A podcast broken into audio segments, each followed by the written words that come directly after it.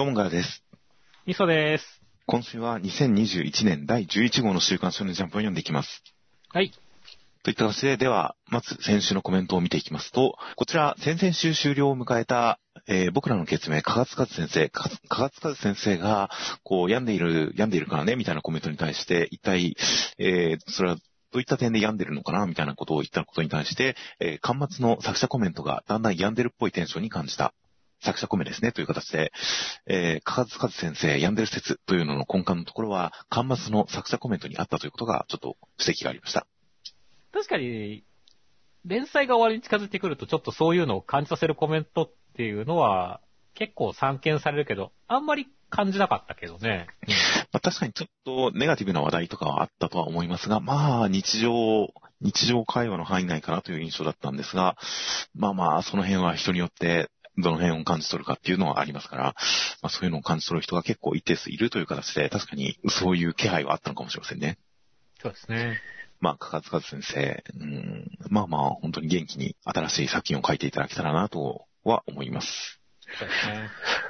あとは、あの、空いてるシーンのトリックがどうたらみたいなことに関して、トリックを楽しむ漫画じゃなくて、みたいなことに関して、ミステリーものはあまり丁寧すぎると再現があるかもしれないから避けないといけないけど、あまり高等向けなの困るという形で、ミステリー、あまり丁寧なトリックだと、模倣犯を心配しなきゃいけないという、確かにそういう視点もあるのかもしれませんね。それはありますね、確かに。だからやっぱり、ある種本格、新本格とか、あの辺の密室殺人みたいな、もう現実的にそんなことやるやついねえだろぐらいのレベルまでいかないと難しいのかもしれませんね。あとはまあ、その、呪術回戦のね、が急にこう、作品のテンションが変わったみたいな話の中で、まあ、いろいろな意見がある中でね、あの、リボーンとかもギャグの方が好きだった人もいるし、特に長期連載になるとどの辺が好きかに分かれるよな、みたいなコメントがあって、はいはいはい。まあ、確かにね、どの辺が好きかっていうのはね、結構もう、京都編、ね、あの、京都と対抗編とかもね、アニメとかで見ると、過去の話やなって感じすごいするしね。まあそうですね。いや、まさに僕、リボーン、一応読んではいるけどっていう層の僕からしたら確かにギャグの時の方が実は好きだったんですよね。うんうんうんうん、逆にそのバトルものになったことによって、コアな層、きちんとした固定ファン層を増やしていって、こう、連載、アニメ化獲得していったっていうことを考えると、全然あれはいいことだったんだろうなとは思うんですが、この横で読んでた程度のファンの僕としては、確かにギャグがもっと読みたいなという思いは結構ありましたね。まあ、俺は本当に、なんだろう、指輪の争奪戦とか始めたところから、リボン跳ねたな、超面白いじゃんってなった人間だから。まあまあまあ、面白い、面白いと好きの、この比重が難しいところがありますが、まあちょっと僕はそのギャグの方が好きだった人っていうのはちょっと共感しますね。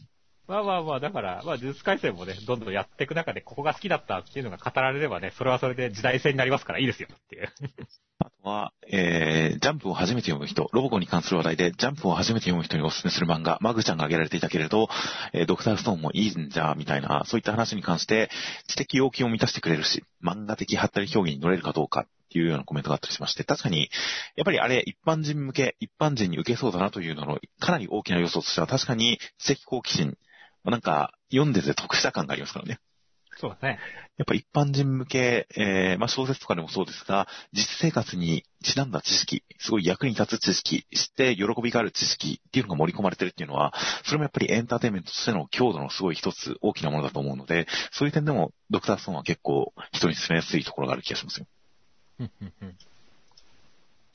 あとは、えー本編の方に入っていきますと、先週から始まった新年祭、ウィッチウォッチに関して、えーウィッチウォッチの略称に悩んだ結果、魔女を見守るで、魔女森って言ってる人がいて笑ったという。いや、本当ですね、魔女の森人になってるじゃないですか。そうですね、そんな漫画がありましたが、かつてあった魔女の森人という作品と同じ略称で呼べるという、このコメントはちょっと確かに吹き出しましたね。まあ、ここでは、この動画では使ってはいけませんが、ちょっとこれは脳裏にこびりつく気がしますね。ですね。あとは先週、あの、ニコちゃんが使った大事なものを失う代わりに何かを修復する魔法というのに関して、あの魔法終盤に使うやつやなっていう考察というかなんというか指摘があって、鋭いって思いましたよ。いや、そうですね。シリーズ終盤のすごい大感動展開的なのに使えそうですね、これは。使えそうな気がするね。あとは、ドクターストーンの、えー内容に関して、あの作戦3000メートル一旦やって、で、外にいる人が復活させてみたいな今の作戦に関して、ないとは思うけど、範囲内に自力復活者がいたら気づかず放置となるのかとか考えたっていうことで、確かに僕もこれちょっと脳裏をよぎりましたね。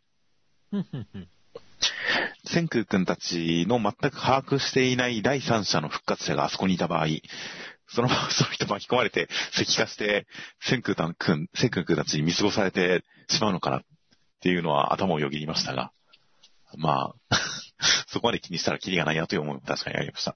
まあまあまあ、さすがにあそこまでトンカチカンカン、ね、あの、あそこまでなんか、ね、建物建ててればね、気づいてるし、コンタクトは取ってくるでしょ、普通に。いたらまあ。そまあまあそうですね、確かに。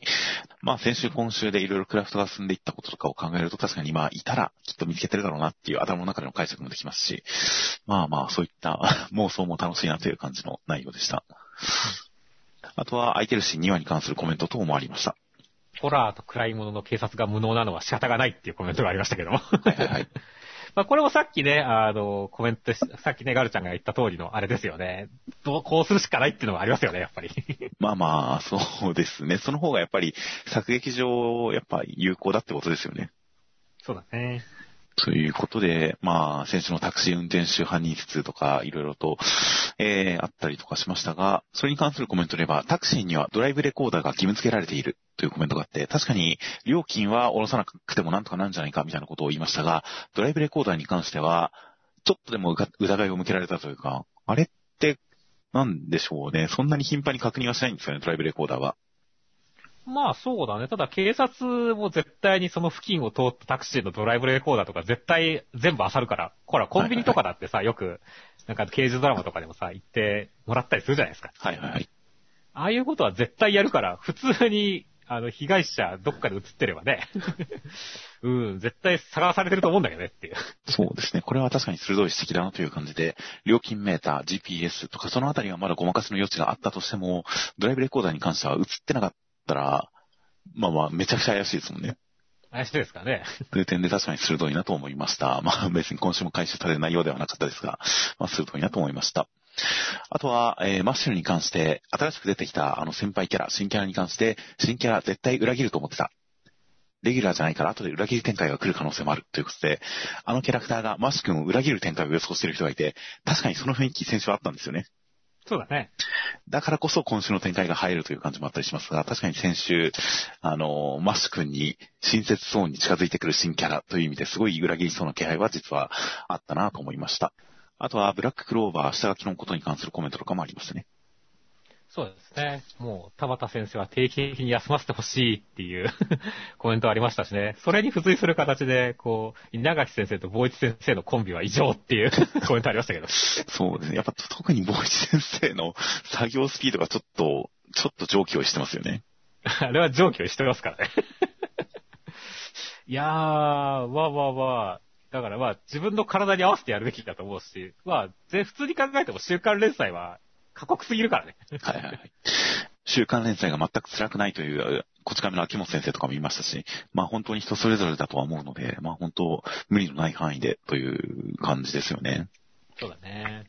本当に面白い漫画を、こう、途絶えることなく、無理なく書いてくれたらなと思います。あとは、えーいろいろと作品コメント等々ありまして、えー、アンデッド・アンラック、えー、アンノンさんに関して、いろいろとコメントがあったりしましたが、えー神を殺せば否定能力が消えて、今度は本人と会えるかもだから、彼はそれを信じて待つんだろうな、という形で、確かに、その、神を殺す、まあ、否定者、否定能力による、その、まあ、アンフェアなところ、否定能力の不幸をいろいろと解消することを目標としていることを考えたら、アンムンさん、必ずしも希望がないわけではないんですね。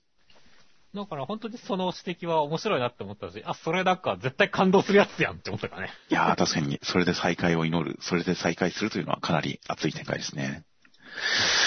あとは、えー、マグちゃんに関して、ナプタークさん先週持ち上げられたのに関して、えー、惚れ薬で持ち上げられたことに関して、えー、ナプターク推しとしてはこれってナプさん報われ会かって感じだったけど、本人が喜んでたからよし、という形で、僕は全然ナプタークさんが嬉しそうでいいなと思ってましたが、いや、そうだね。俺もそうだよ。ナプタークさんすげえ嬉しそうだったし、もうますます料理に目覚めた感じあるじゃないですか。はいはい。ところが、ガチのナプターク推しの人からしてみれば、惚れ薬で持ち上げられるのは違うらしいですね。いやまあ、最終的には、ね。最終的には良しではあるんですが、でもやっぱり一瞬そこで疑念が頭をよぎるんですね。はいはいはい。なるほどね。いいね。ガチ感出てるね。そうですね。ナプタークさん、所詮その薬で、薬でも手早されるっていうのは、もうそんな器じゃないってことですよ、ナプタークさんは。じゃあ今度は本当にね、ちゃんと持ち上げられてほしいね。そうですね。ちゃんと評価されて褒められてみんなに認められるっていう展開が来たらきっとこの人も、あの、留飲が下がるんだと思います。そうですね。あとは、ナプタークさんがネギを買ってきていたことに関して、まあ、料理に使うんだろうなと言っていましたが、ネギプラススイーツでググったら、ネギマみたいなみたらし団子が出てきた。ネギのアイスクリームとかケーキは普通にあるっぽいというやつで、ネギスイーツはあるらしいですね。あー、なんか初音ミクのネタとかそんなんじゃないんですね。まあ、キャロットケーキとか、まあ、ベジタブル系のスイーツはあるにはありますからね。まあね。うん、まあ、葉っぱ系、ほうれん草、どうたらこうたら、ラディッシュケーキ。まあ、あれはほとんど主食ですが。えー、まあまあ、確かにベジタブル系のスイーツがあることを考えたら、まあ、言われてみればなしではないのかなとは思いましたが、ちょっと想像が追いつかないですね。そうだね。ちょっと味が想像できないね。まあ甘みがあるから無理ではないとは思うけど、みたいな感じだったりはしますが、へーという感じでした。あとは、えー高校生家族に関して、アメリカからの留学生のリアクションがいいということに関して、海外のアニメリリアクション動画よく見るから勝手に親近感という形で、確かに僕も結構見ますよ、あれ。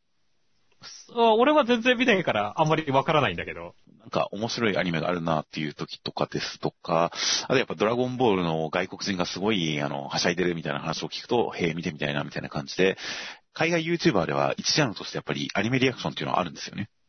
ふんふんふん。アニメを30分見て、それに対するリアクションをリアルタイムで映してみたいなの。それで、やっぱり外国人、すごいオーバーアクションとかだったりするんですよね。まあ、なんだか想像はつきますよ。わお、お前が、わーっていう、そういったリアクション、まあ、ちょっとした、あのーまあまあまあ、単純になんか日本、日本のものを喜んでもらって嬉しいっていう感情もあるとは思いますし、外人のリアクション面白いなというのもあったりするんで、確かに、そういったネット上のその海外リアクション、外国人の反応シリーズみたいな、そういった、まあ、動画の面白さ、面白みみたいなものが、あのネタの根底にはちょっと流れてるような気がしますね。はいはい。なるほどね。もしかしたらそういう要素から発想を得てるのかなとか思ったりもしました。あとは、えー、これ、あの、一個一個ではないんですが、全体通して、あの、今週の刑事物1品目、2品目、4品目っていう感じで、先週の刑事物がいっぱい被ってるっていうことに関して、えー数えてる方がいましたが、えー先週は刑事物が4作品ありましたね。そうですね。二来課題をちゃんと加えてるのは偉いなってましたね。そりゃ、依頼家内はだって刑事物ですから当然。う んそうだった。当然ですよ、今もう警察官、主人公サイトみんな警察官じゃないですか。そうだね。海の中にいるからもうあんまりその感じないんだけどね。いやもう怪奇層の、もうインミアクンストみたいな、もう完全にあれ警察ですから。警察格闘技か。刑事、刑事物ですから。という感じで、結構先週は確かにネタかぶりすごかったなという感じ、感じさせるコメントでした。あとは目次コメント等にもいろいろと指摘がありました。そうですね。目次コメント結構モルカーの話題多かったですけどね。はいはいこれに対して、まああの、坂本デイズに出すなら、モルモット使いの殺し屋とかかなっていうコメントがあったりしましたけど、そうやってみれば、あの、昔、ミスターフルスイングを連載した鈴木真也先生が、はいはいはいあの、。ツイッターで、あの、はいモルカーのパロディやってましたね。あの、ミスフルキャラでっていう。ああ、読みが当たりましたね。当たったね、あれ。やりそうって話をしてましたが、僕の日さんで。そうそう、やってたからね。おもう、本当にやりやがったって思ったからね。そうですね。いやー、まあ、期待に応えてくれますね。やっぱりい。や、期待通りでしたね。本当に鈴木先生は、なんか、全くあの頃と変わらないテンションの漫画を描いてくれますからね。そうだね。いやー、あの安定感、ド安定感っていうのはいいなと思いますよ。あとは、あの、コメントで、あの、ね、まあ来週が、ね、今週、てか、今週がね、クーロンズボールパレードが連載するということで、ちょっと僕らが、あの、バディストライクの話をちょっと出してましたけど、はいはいはい。バディストライクぶりかな野球漫画みたいな話をしてたら、はいね、あの、バディストライクのツイート面白かったっていうコメントを書いてくれてる人がいて、はいすげえありがたいなって思いましたね。まあそうですね。やってても楽しかったですからね。面白く、楽しかったですね。俺もちょっと気になって聞き直したけどさ、はいはい。最終回に出てきた新キャラを俺らがあんな展開あったよねってもうほぼ妄想で語りながら順位つけてるっていうところすごい良かったよね。そうですね。完全な、たまにある悪ふざけ会ですが、あの、ツイートで勝手なことを話すという妄想会ですが、まあまあ、あれはまあ最終回でちゃんと作者さんが呼び水としてふざけてくれたからこその記憶ですしね。そうだね。あの、罪悪感なくふざけられたいい回でしたよ。よかったね。そういうやってる側の楽しさがちゃんと伝わってくれてたら嬉しいなという感じのコメントではありました。そうですね。といった感じで、えー先週のコメントを見ていきまして、では今週の内容に入っていきますと、今週、えー新年祭最後です。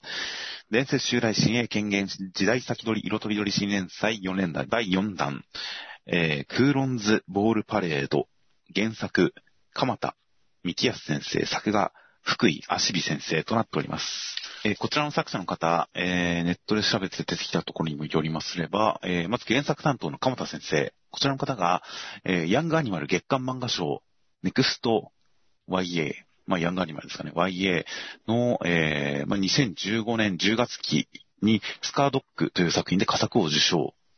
そして2015年ヤングアニマルで賞を取ってます。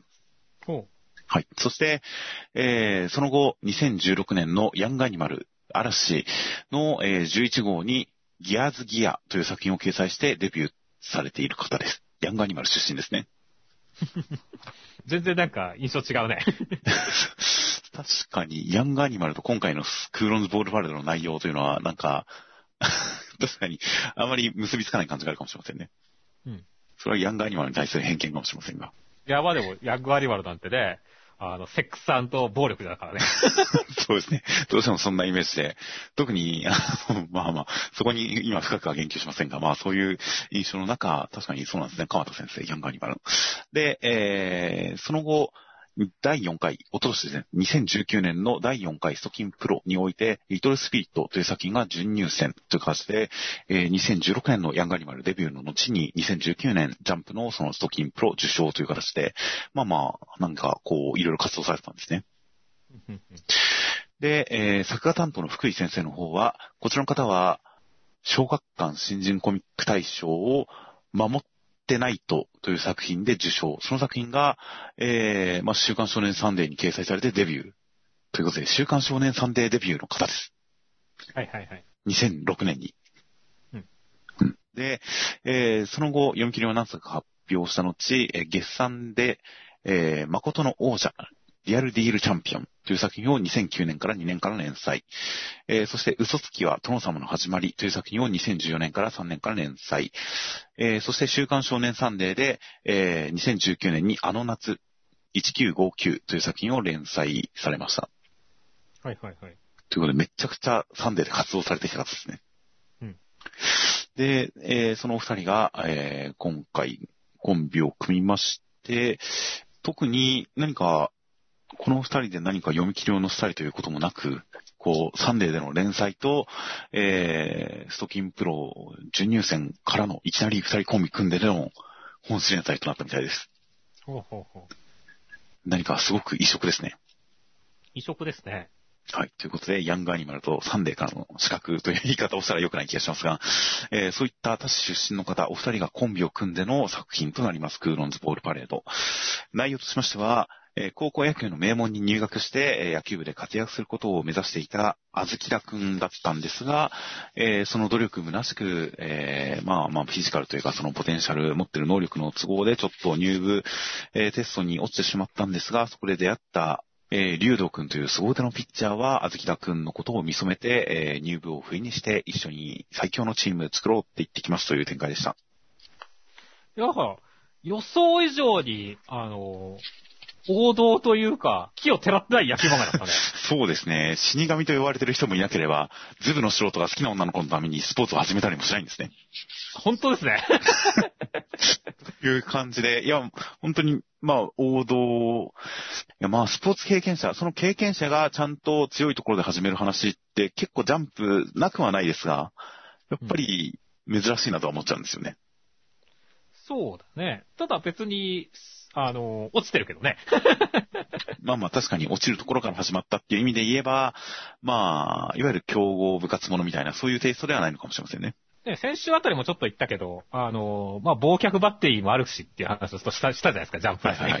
はいはいはい。ね。だから結構その忘却バッテリーなんかだと、こういう、なんだろう、すごい凄腕ピッチャーと頭脳派キャッチャーっていうコンビも似てるじゃないですか、ちょっとっていう。ああ、まあ、でもまあ、今時、そのバッテリーを主役にするとどうしてもそうなっちゃいますけどね。まあそうなんでね。だからまあ、そういったところもあったりですけど、あそこにあったようなさ、そういう、なんだろう、その、もう忘却っていうさ、あの、記憶喪失っていうさ、木をてらったところも一切なく、なんか普通にシンプルにやってきたっていうのは、まあ珍しいけれども、逆に、なんかこう、まあ少年漫画らしくていいなって思ったんだよね、俺はっていう。まあそうですね。なんか、やっぱりジャンプ、ある程度新しいことをする雑誌であるっていう印象がすごくあるんですが、まあ一周回って王道も新しいなと思っちゃいますからね。そうなんだよね。いや、たまにはこういうチャレンジもいいんじゃないかなと思いますよ、やっぱり。うん。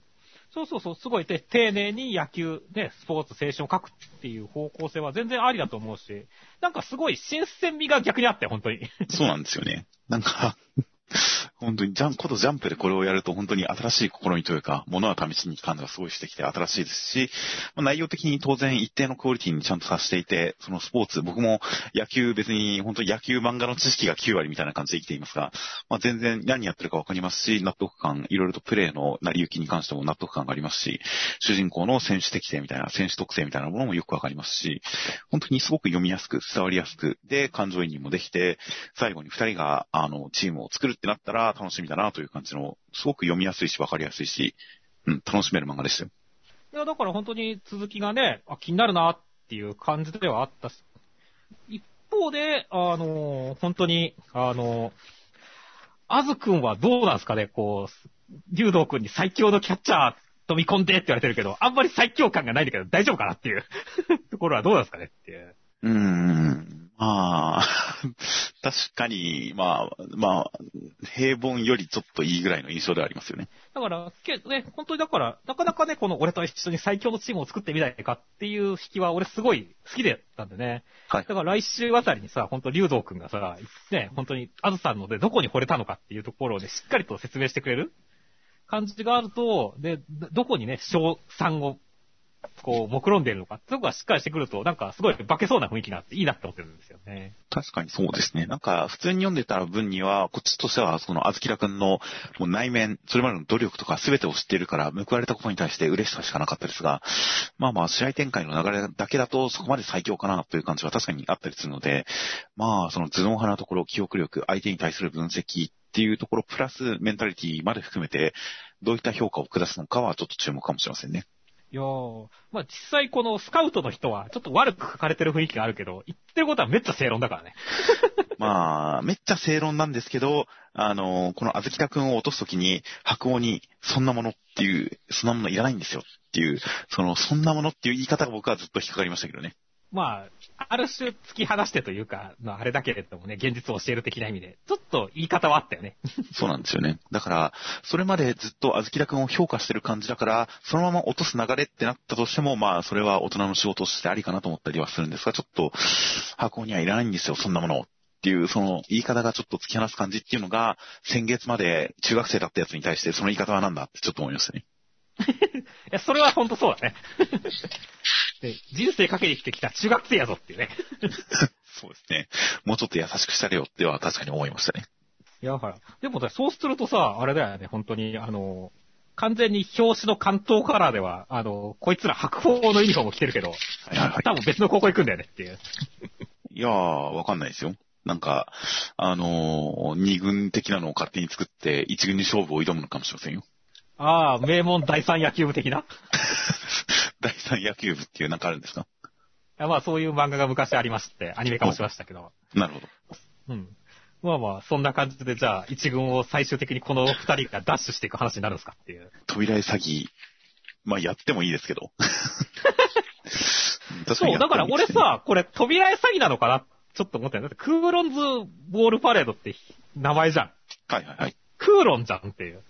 そしたらやっぱりこの後ろの黒龍山っていうチームがこの二人の入るチームなんじゃないのっていう気はしてるんだよね。ああ。最強の9人みたいな。なるほど。この黒龍山に集まるんじゃねえのっていう。な なるほど。でも、竜が9人、9人。うん。なるほど。なるほど。とだから、この後どこからさ、どう展開していくのかっていうのは本当にこの関東扉絵詐欺かもしれないし、あの、そうじゃないかもしれないしところも含めて楽しみであるよね。確かにそうですね。まあ、確かにこの扉絵が詐欺かどうかっていうのはあまり意識してなかったですね。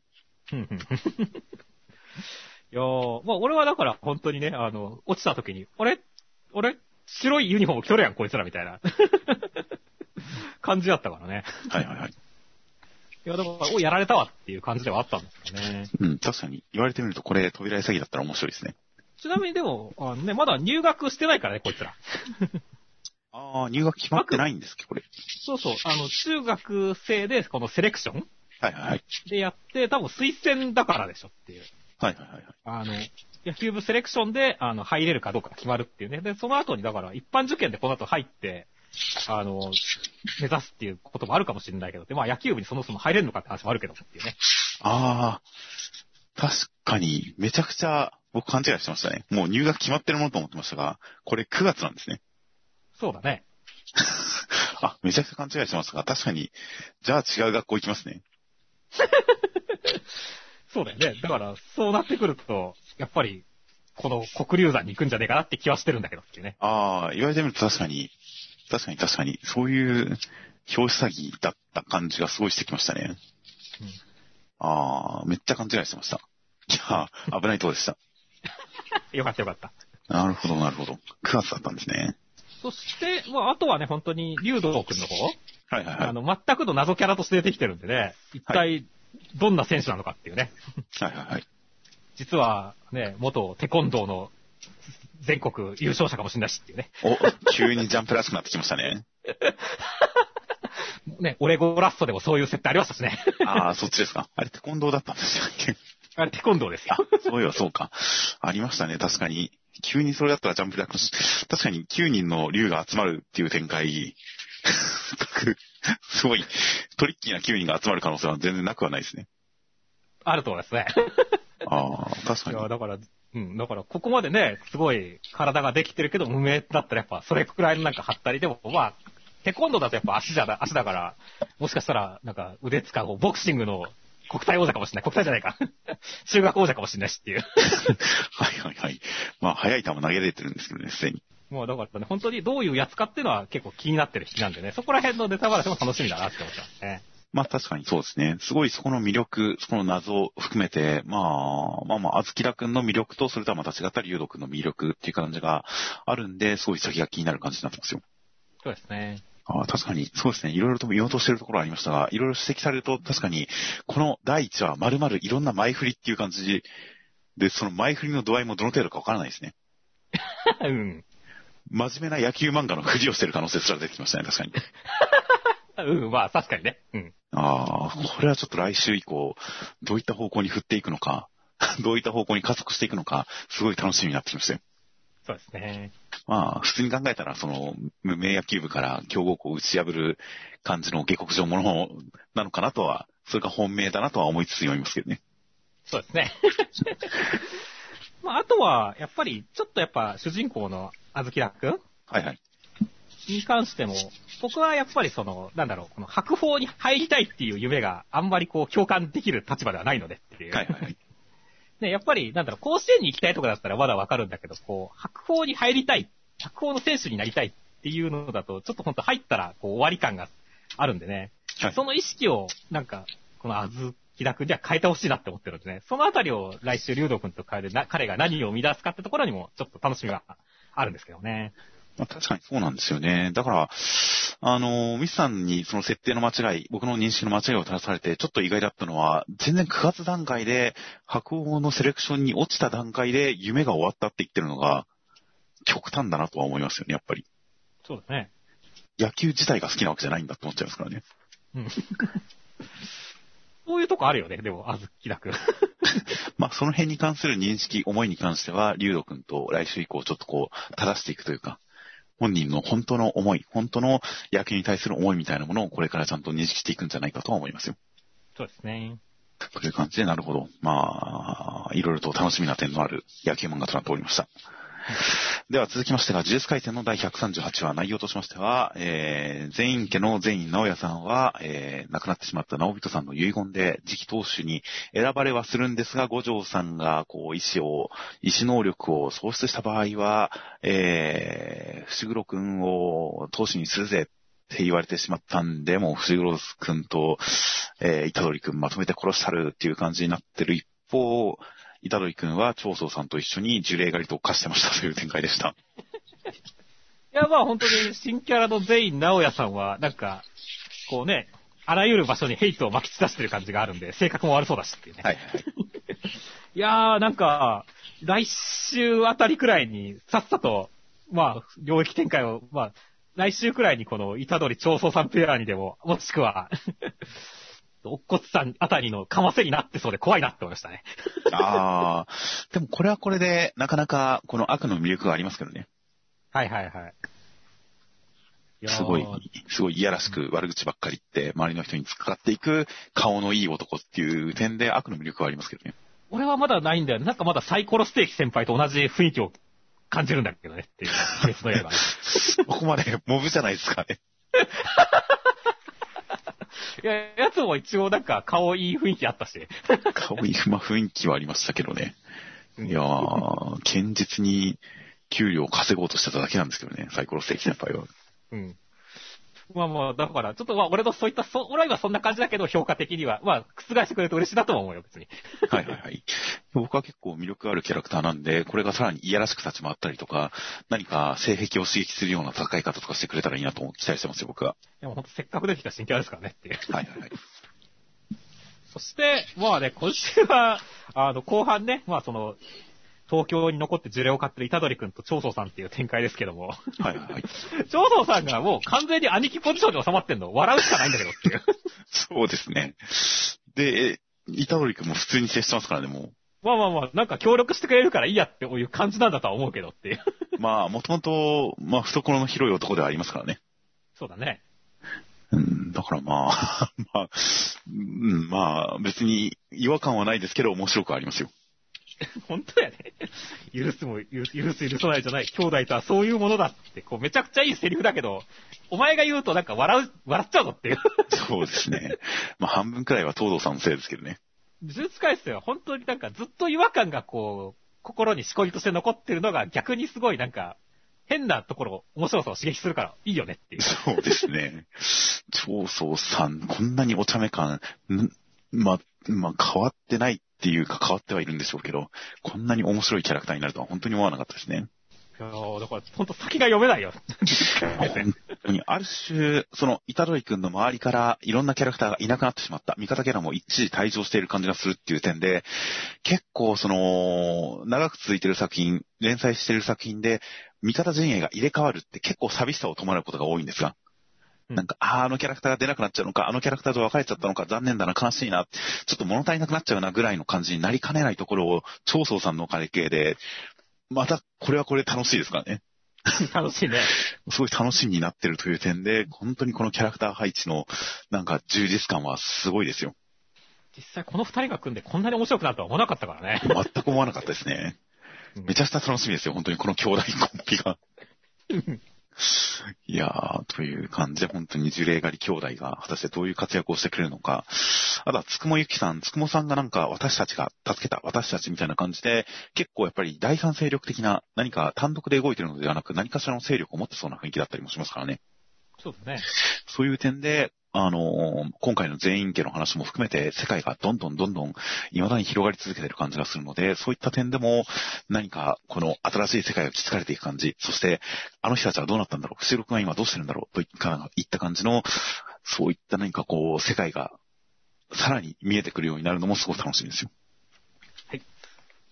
では続きましてが、ワンピースの繊維4話内容としましては、えーおたまちゃんがきびだんごで敵をめちゃくちゃ仲間にして大暴れしています。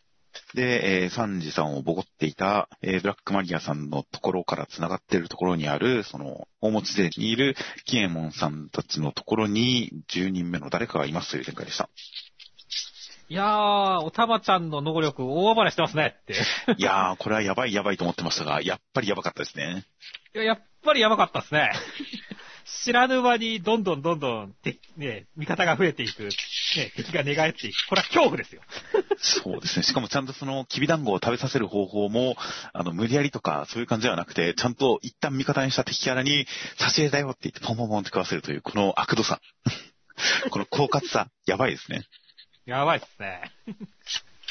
いやー、すごいね、なんか、カイドウスマイル軍団は、そのままおたまちゃん陣営になってっていう、いや、世界最強の軍団が誕生してしまうよっていう。いや、本当ですよ。いやー、という感じで、おたまちゃん、この能力、あのーいつまでとか、解ける条件とか、全然わかんないですからね。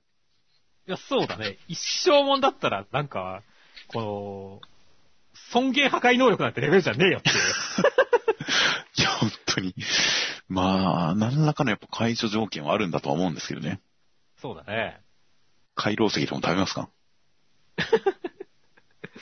まあ、なんだろう。すごい、でも回廊石が、を持ったら、溶けたら溶けたで、なんかすごい罪悪感に苛まれそうで嫌な能力ですよ、これ。すごいなんか、マインドコントロール色が強くなってきましたね、この作品。うん。いやーまあだからね、おたまちゃんじゃなかったらもうね、本当にこう、ね、あの、おたまちゃん以外の人が使ってるんだったら、多分こう、お前は生きては生きちゃいけない存在だっていう存在になるけどさ。はいはいはい。おたまちゃんだから大丈夫ですよって。まあそうですね。純粋な子っていうのはすごい伝わってきますからね。うん。だからまあちゃんと応援できる形にはなってますよ。そして、まあ一方で、あの、サンジが全くいいところなくやられてるのはすごい悲しかったんですけど。いやーでも男たちはことごとくひどい目に遭わされてますから。うん。男は全員倒したんですよ。いやー、でもなんかこの、すごいあれじゃないですかって、ニコロビンを呼びなさいってて、てめえニコロビンを舐めんなよって言ってるサンジのこの、その強がり方っていう。いやいやいやと思うんですけどね。もっと頑張ってくださいよ、さ、おな、己自身が。そうなんですよね。完全にがんじがらめられてやられちゃってますからね。うん。うん、せめて逃げてってほしかったですね。いやー、なんでちょっとゾロとか差がついちゃってるんでね。ゾロはもうカイドウを切ったり大活躍ですからね。確かに。だからちょっとね、ほんとこの辺でサンジの復権を、俺はすごい望んでいるって感じですね。そうですね。まあ、ロビンちゃんが来てからなのか、その前になのかわかりませんが、サンジの活躍、まだこれはやっぱり前振りだと思ってますよ。うん活躍につなげてくれると期待しています。で、最後に出てきたのは誰なんですかね？これ、女の人っぽい雰囲気ですけど。まあ、一番最初に思い浮かぶのはやっぱ日和さんですけどね。そうだね。あのー別れてから全然行方知れずだからね、あの人。うん、そうですね。なんとなくここにいてもおかしくない感じ。っていうと、そんな感じですが、特になんか、これといった確定要素というか、根拠があるわけではないですけどね。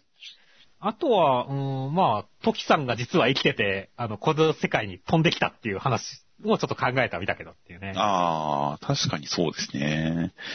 まあ、その辺くらいですかね。そうだね。なんか、他に赤座屋に関連するキャラっていないからね。そうですね。本当にね、そのなんだろう、この女っぽいシルエットがなければね、ウルージさんだとかっていう手もあったんだけどね。いや、意外と、なんか、ウルージさんが特殊な能力でこうなってるのかもしれませんよ。あムキムキになれるからその逆もありだろみたいな。そうです、そうです。本当の姿はこれなのかもしれませんよ。ああ、騙された。あの筋肉だるまに騙されたの、俺。あ実はあれが、あれが仮の姿かもしれませんからね。あ、ちょっとそしたら面白いですね。いや、確かに。じゃあ、ウルージさん説ということで。じゃあそこがまあ確かにあの人飛べるからね、いくらでもこんな今鬼ヶ島置いてるけど来れるはずだからね。はいはいはい。いや、じゃあ、果たして誰なのか答え合わせが楽しみです。ででは続きまして、僕のヒルアカデミアの第301話内容としましては、えーエンデバーさんと奥さんのレイさんは過去をいろいろと振り返りまして、えーダビさんの子供の頃のことをそう思い返すと、まあまあ、その、体が熱に耐えられなくて火傷しそうだからヒーローを諦めさせようと思ってたんだけど諦められなくて、えー、トドロキくんに、えー襲いかかった時のことを思い出したりしますという展開でした。いやもうなんだろう、ダビさんが東野くんだった頃の過去辛すぎやんけって思いながらやってましたね。いやー、なんか単純に、エンデバーさんが、こう、スパルタすぎて、そして失望させて歪んじゃっただけなのかなっていうような認識だったのが、実はその根底にあったのが、やっぱりヒーローを目指していたのを、体に悪いからというか、その火傷を負ってしまうから、命に関わるから、ヒーローを諦めさせようとした、それが諦められなかったっていう、実はここにもまた一人、デフ君ならぬ、しがらきさんならぬ、ヒーローになりたい子供の話があったんだっていう繋ぎ方をしてきたのはびっくりでしたよ。いや、そうだね。いや、だから、すごいなんか、まあ、自己感というかね、エンデバーさんがすげえ悪いんだっていうよりかは、本当にこの思いがすれ違ったせいの自己感っていうのは、高まったけれども、でも本当に、この、東野くんの身からすると、いやいやいや、もっと本当に俺を見てくれよって気にもなるわ、これはっていうね。はいはいはい。すごい、やっぱ、残酷な話になったなっていう、よりなんか残酷さ増したなっていう感じはちょっとしてきたねっていう。うーん、まあそうですね。でも、でもまあやっぱりエンデバーさんが見捨てたわけではなくて、本当にヒーローとしてやっていくのに、向いていないからだ、命の危険があるから、本当に危険があるから、ヒーロー以外の道を目指させようとしたっていうところが確定したっていうことに関しては、まだ、なんか、救いの方が大きいように個人的には感じましたけどね。いやまあその手段だよね。その、まあ、言っても聞かないからっていうのとあるし、そのエンデバーさんがちょっとコミュ障なところがあるからね、やっぱりちょっと向き合えなかったっていうところもあるとは思うんだけど、その他の子供を作り出すっていうのって、で、しかもじ自分に対してはもうそう、特に言わなくなって無視してるっていうのって、俺はなんか、言葉以上に残酷やなっていう。本当祝福で生まれてきたはずのね、とあの、轟翔斗くんがね、の、はいはい生まれてきた時のこのエンデバーさんの笑顔と、レイさんのすごい安堵した表情と、絶望してる東也くんっていう、はいはい。このカット、心痛すぎやろって思いながらよく言ってからね。まあ、さお、そうですね。確かに、そうですね。トロキくんが生まれて、まあ、生まれなかったら生まれなかったで、もうより、まあ、やばいことにはなってた感じはしますが、まあ、確かに、トロキくんの存在に、まあ、東野さんの攻撃意識が向くのもわかる気がしますね。そうなんだよね。いやー、だから、すごい、なんか、こう、偉いもん見てるなっていう 感じがすごいするんだけど、そう面白いんだけどねって。あ、そうですね。まあ、いろいろとすごく腑に落ちる展開ではありましたよ。そうだね。だからいろいろ本当にストンって来てる感じがあるし、めちゃくちゃ面白いんだけど、なんかある意味呪術回戦とかよりも地獄感がやばいっていう。まあ、そうですね。まあまあまあ、まあ、きつい話ではありますが、まあ、ダビさん、子供の頃はヒーローになりたかったというか、まあ、ヒーローになるというのも、ストレートな意味でのヒーローになるというわけではなくて、本当にナンバーワンヒーローになりたい。それを目指したいっていう感じも含んだ歪んだ意識ではありますが、まあ、一つやっぱり、この作品全体のテーマと繋がってる感じがしてきたのも、すごい、何か、エモい感じがいたしますよ。そうですね。いや、だから本当にね、ここを乗り越えたら、まあ、すげえいい話になりそうだし、まあ、エンデバーさんがね、どうやって乗り越えるのかっていうところ、まあ、最終的に、こう、ダビさんが死ぬことになっても、それはそれで仕方ないと思うしう。まあ、たくさん被害を出しましたしね。うん。もうだから本当にどこで決着がつくのかっていうところは、ますます興味が湧いてきてるんでね。いや、まあ、本当まずこのね、過去編の結末がどどういう、ね、なるかも含めて楽しみですね、来週がっていう。そうですね。今週のサブタイトルが一応、火の不始末前編っていうタイトルですからね。そうそうそう。だって、だからこの後にね、だから、実際に、東也くんが焼け死んだ事件が起こるわけでしょ焼け死んだと思われていた事件っていうのが。はいはいはい。それがちょっとどんなものかっていうところはすごい気になるなって思いましたね。そうですね。いやーという感じで、まあ、それが明かされて、その後、奥さんとエンデバーさんの間で何かしらの答えを出して、ちゃんと立ち向かっていくんだろうなという感じ。まあ、先週のコメントで、先週のコメントとかでもありましたが、まあ、やっぱり、こう、大変な状況だけど、希望の方向に向かっていく感じというのはあったりしますので、まあ、ここに奥さんがいることも含めて、だからまあ、これが、これだけ辛い過去がどういった希望につながっていくのか大変楽しみにしています。では続きまして、ブラッククローバーの第282話内容としましては、アスタ君がかっこよくなってズカーンっていう展開でした。いや、いいね。なんか、本当ヒーローアカデミアで暗くなった後に、こう、スッキリした版が来ると、落ち着くねっていう。そうですね。もう完全に期待通りでしたね。いや、期待通りだったね。このね、そうなんだろう、やっぱり、まあ、かっこよくてね、悪魔と共にこの国を守るっていう、このハったり力もめちゃくちゃあったし、はいはいはい。その後にこの、ね、クラウスさんが、お前ならやれる。お前が悪魔付きだからではない。お前が誰よりも魔法騎士だからだ。いけアスターって言ってるとこ、超かっけえじゃないですか。いや、本当にメガネ先輩がかっこいいですね。かっこいいよね。本当に、最初あんな子供感、小物感丸出しで登場したキャラだったはずなんですけどね。こんなにいいこと言ってくれるとは。そうなんだよね。だから本当いい先輩だよねっていう。で、その流れを受けてね、本当にね、魔人を一刀両断っていうね。はいはいはい。いや、めちゃくちゃスッキリする展開だしたね。そしてそのまま聖堂国に乗り込むぜっていうね。はいはいはい。早すぎやの展開っていう。まあそうです。5分しかなれないから、まあ一旦解除して空間魔法で行くんだとは思いますけどね。そうですね。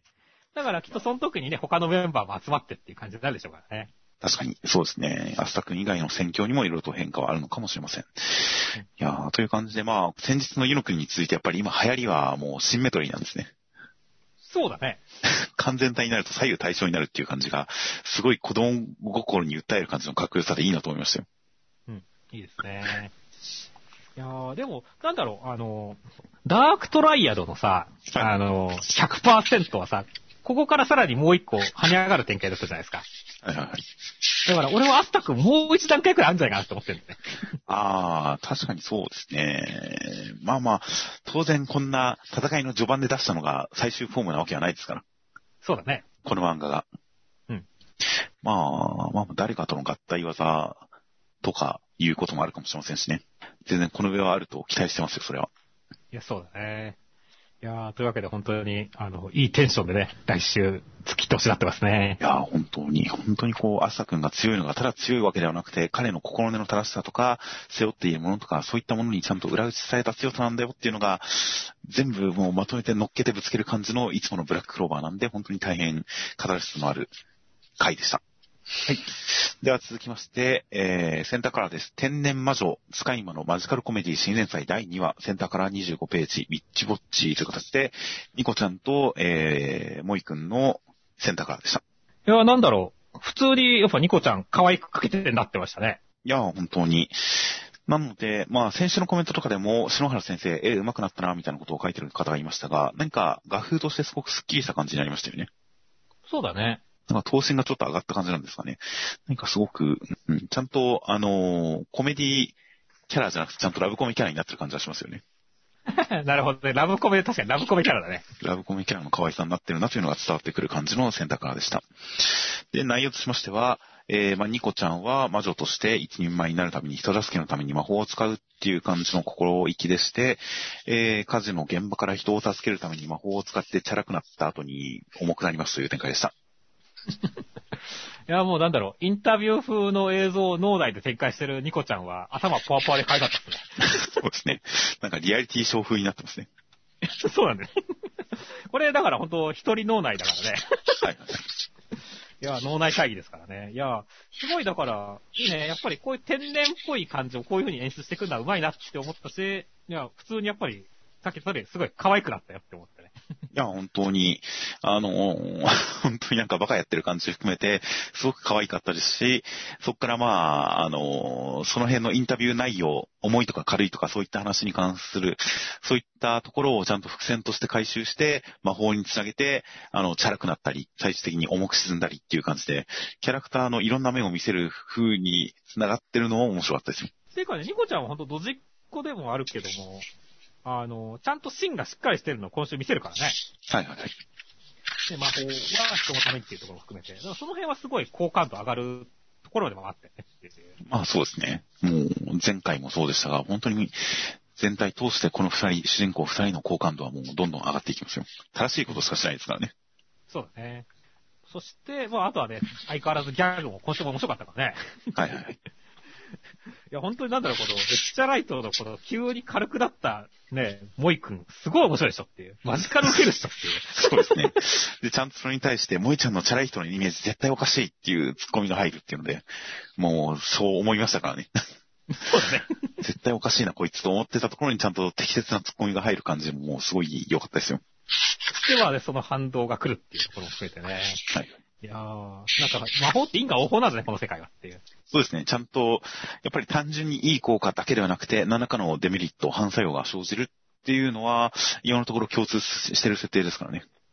そうですね。まあまあ、その方がなんかね、サイキクソとかもそうでしたけども、やっぱそういうのあった方が、制約があった方が面白くなるからね、ギャグはっていう。はいはい、確かにそうですね。という感じなので、なかなかこう、スケットダンスのいろいろとこう、発明品解的な、そういった面白みを感じたりもしますが。うんもう何か、やっぱりこういったちょっととんでもな技術、とんでもなアイテム、魔法が現れて、それにちなんでキャラクターが振り回される。おかしな展開が起きるという、このコントじみた展開っていうのは安定の面白さがありますよ。そうですね。いやー、という感じなので、もう相変わらずよく完成された感じの、完成度の高い感じの、えー、1話でしたので、この先、さらにいろいろと新キャラが登場したりとか、学校に行ったりとか、世界が広がったり、キャラクターが増えたりしていくと、さらに、この作品の、こう、いろんな魅力が増えていくと思いますんで、第3話以降、どういった展開になるのか大変楽しみです。では続きまして、ドクターストーンの第185話内容としましては、スタンリーさんたちが来たら、えー、メデューサで自爆攻撃して復活という作戦のために、スイカちゃんとフランソワさんが、えー、基地を離れていくんですが、その途中で、スタンリーさんの配下が毒語に噛まれてしまっているのを発見したので、助けるために、えー、出て行って見つかってしまいましたという展開でした。いや、今週もね、なんかその、メデューサの謎を解いていく情報、謎を解いていく過程すごい面白かったですね。つまり何かが間違ってる。その情報が値千金だっていうね。ね、私は失敗したんじゃない。あ、この方法では正しくないことを発見したんだみたいなね。奇弁じゃなくて科学ってそういうもんだからね。そういったところをちゃんと描いてるっていうのは好感度高かったですね。はいはい。確かにそうですね。それがかっこいいですしね。そしてね、本当にこの、機械面ね。あの、すごい、あの、先週から伝わったやつで、謎が出てくるっていうところもなんかすごい発見感があってよかったですねっていう。はいはい。この辺なんかうまいことを考えてあるなって思ったし、しかもその壁界面っていうのをね、後半のところで、あの、自分、君たちの弱点だ、実に脆い壁界面だってゼノさんが使うっていう、ね。そうですね。こんなかっこいい壁界面の使い方あるっていう。いやー、やっぱりいろんな言葉とか要素とか、まあそれこそ構図とかモチーフとかシチュエーションとかいろいろ込みでですが、そういったリフレインとか、ここで出てきたのかもう一度出てくる。以前使ったのをもう一度使う。こことここが同じだ、繋がってるっていうのは、やっぱり演出として、まあ綺麗ですし、かっこいいですし、印象的ですからね。そうだね。いや今週はそれがめっちゃうまく決まった感じがして。そうですね。本当読んでる本も気持ちよかったからね。いや、本当に、純粋に知識としてどうこう、展開としてどうこうを超えたところで、単純に演出としてかっこよかったですよ。いやー、まあでも優しさは大事ですからね、本当スイカちゃんがね、こもう、ね、助けてあげるっていうね。はいはいはい。でもこれは見捨てたらスイカちゃんじゃないですからってね。もう当然ですよ。いやー、だからそこ辺は本当すごい納得がいきましたし、まああとはこのね、ビクンビクンってなってる同じ人エロかってなってましたしね。この辺は本当、坊一先生の性癖が爆発してましたね。本当だよね。今度だって、1ページ、まあ、書いて表情まで書く必要ないでしょっていうね。そう。で、このボンテージのツヤツヤ感が、前のページまでそんなんじゃなかっただろうっていうぐらいツヤツヤしてますからね。そうだね。いやこの辺は本当にいいね。これが作画力ですよ。思いっきりの作画力ですよ。そうですね。ので、展開以上の印象を残しましたね、そこは本当に。うん。ですし、なんか、スイカちゃんが助け、スイカちゃんにより助けてほしいと思いましたからね。そうだね。ごつくてむさいおっさんよりもやっぱりこういう子の方が純粋に助けてほしいなっていう気持ちがちょっと強まっちゃいますからね。ですね。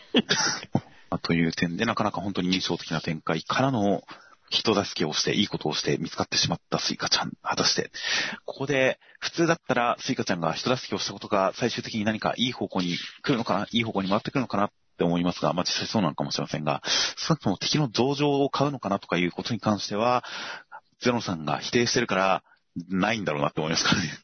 そうだね。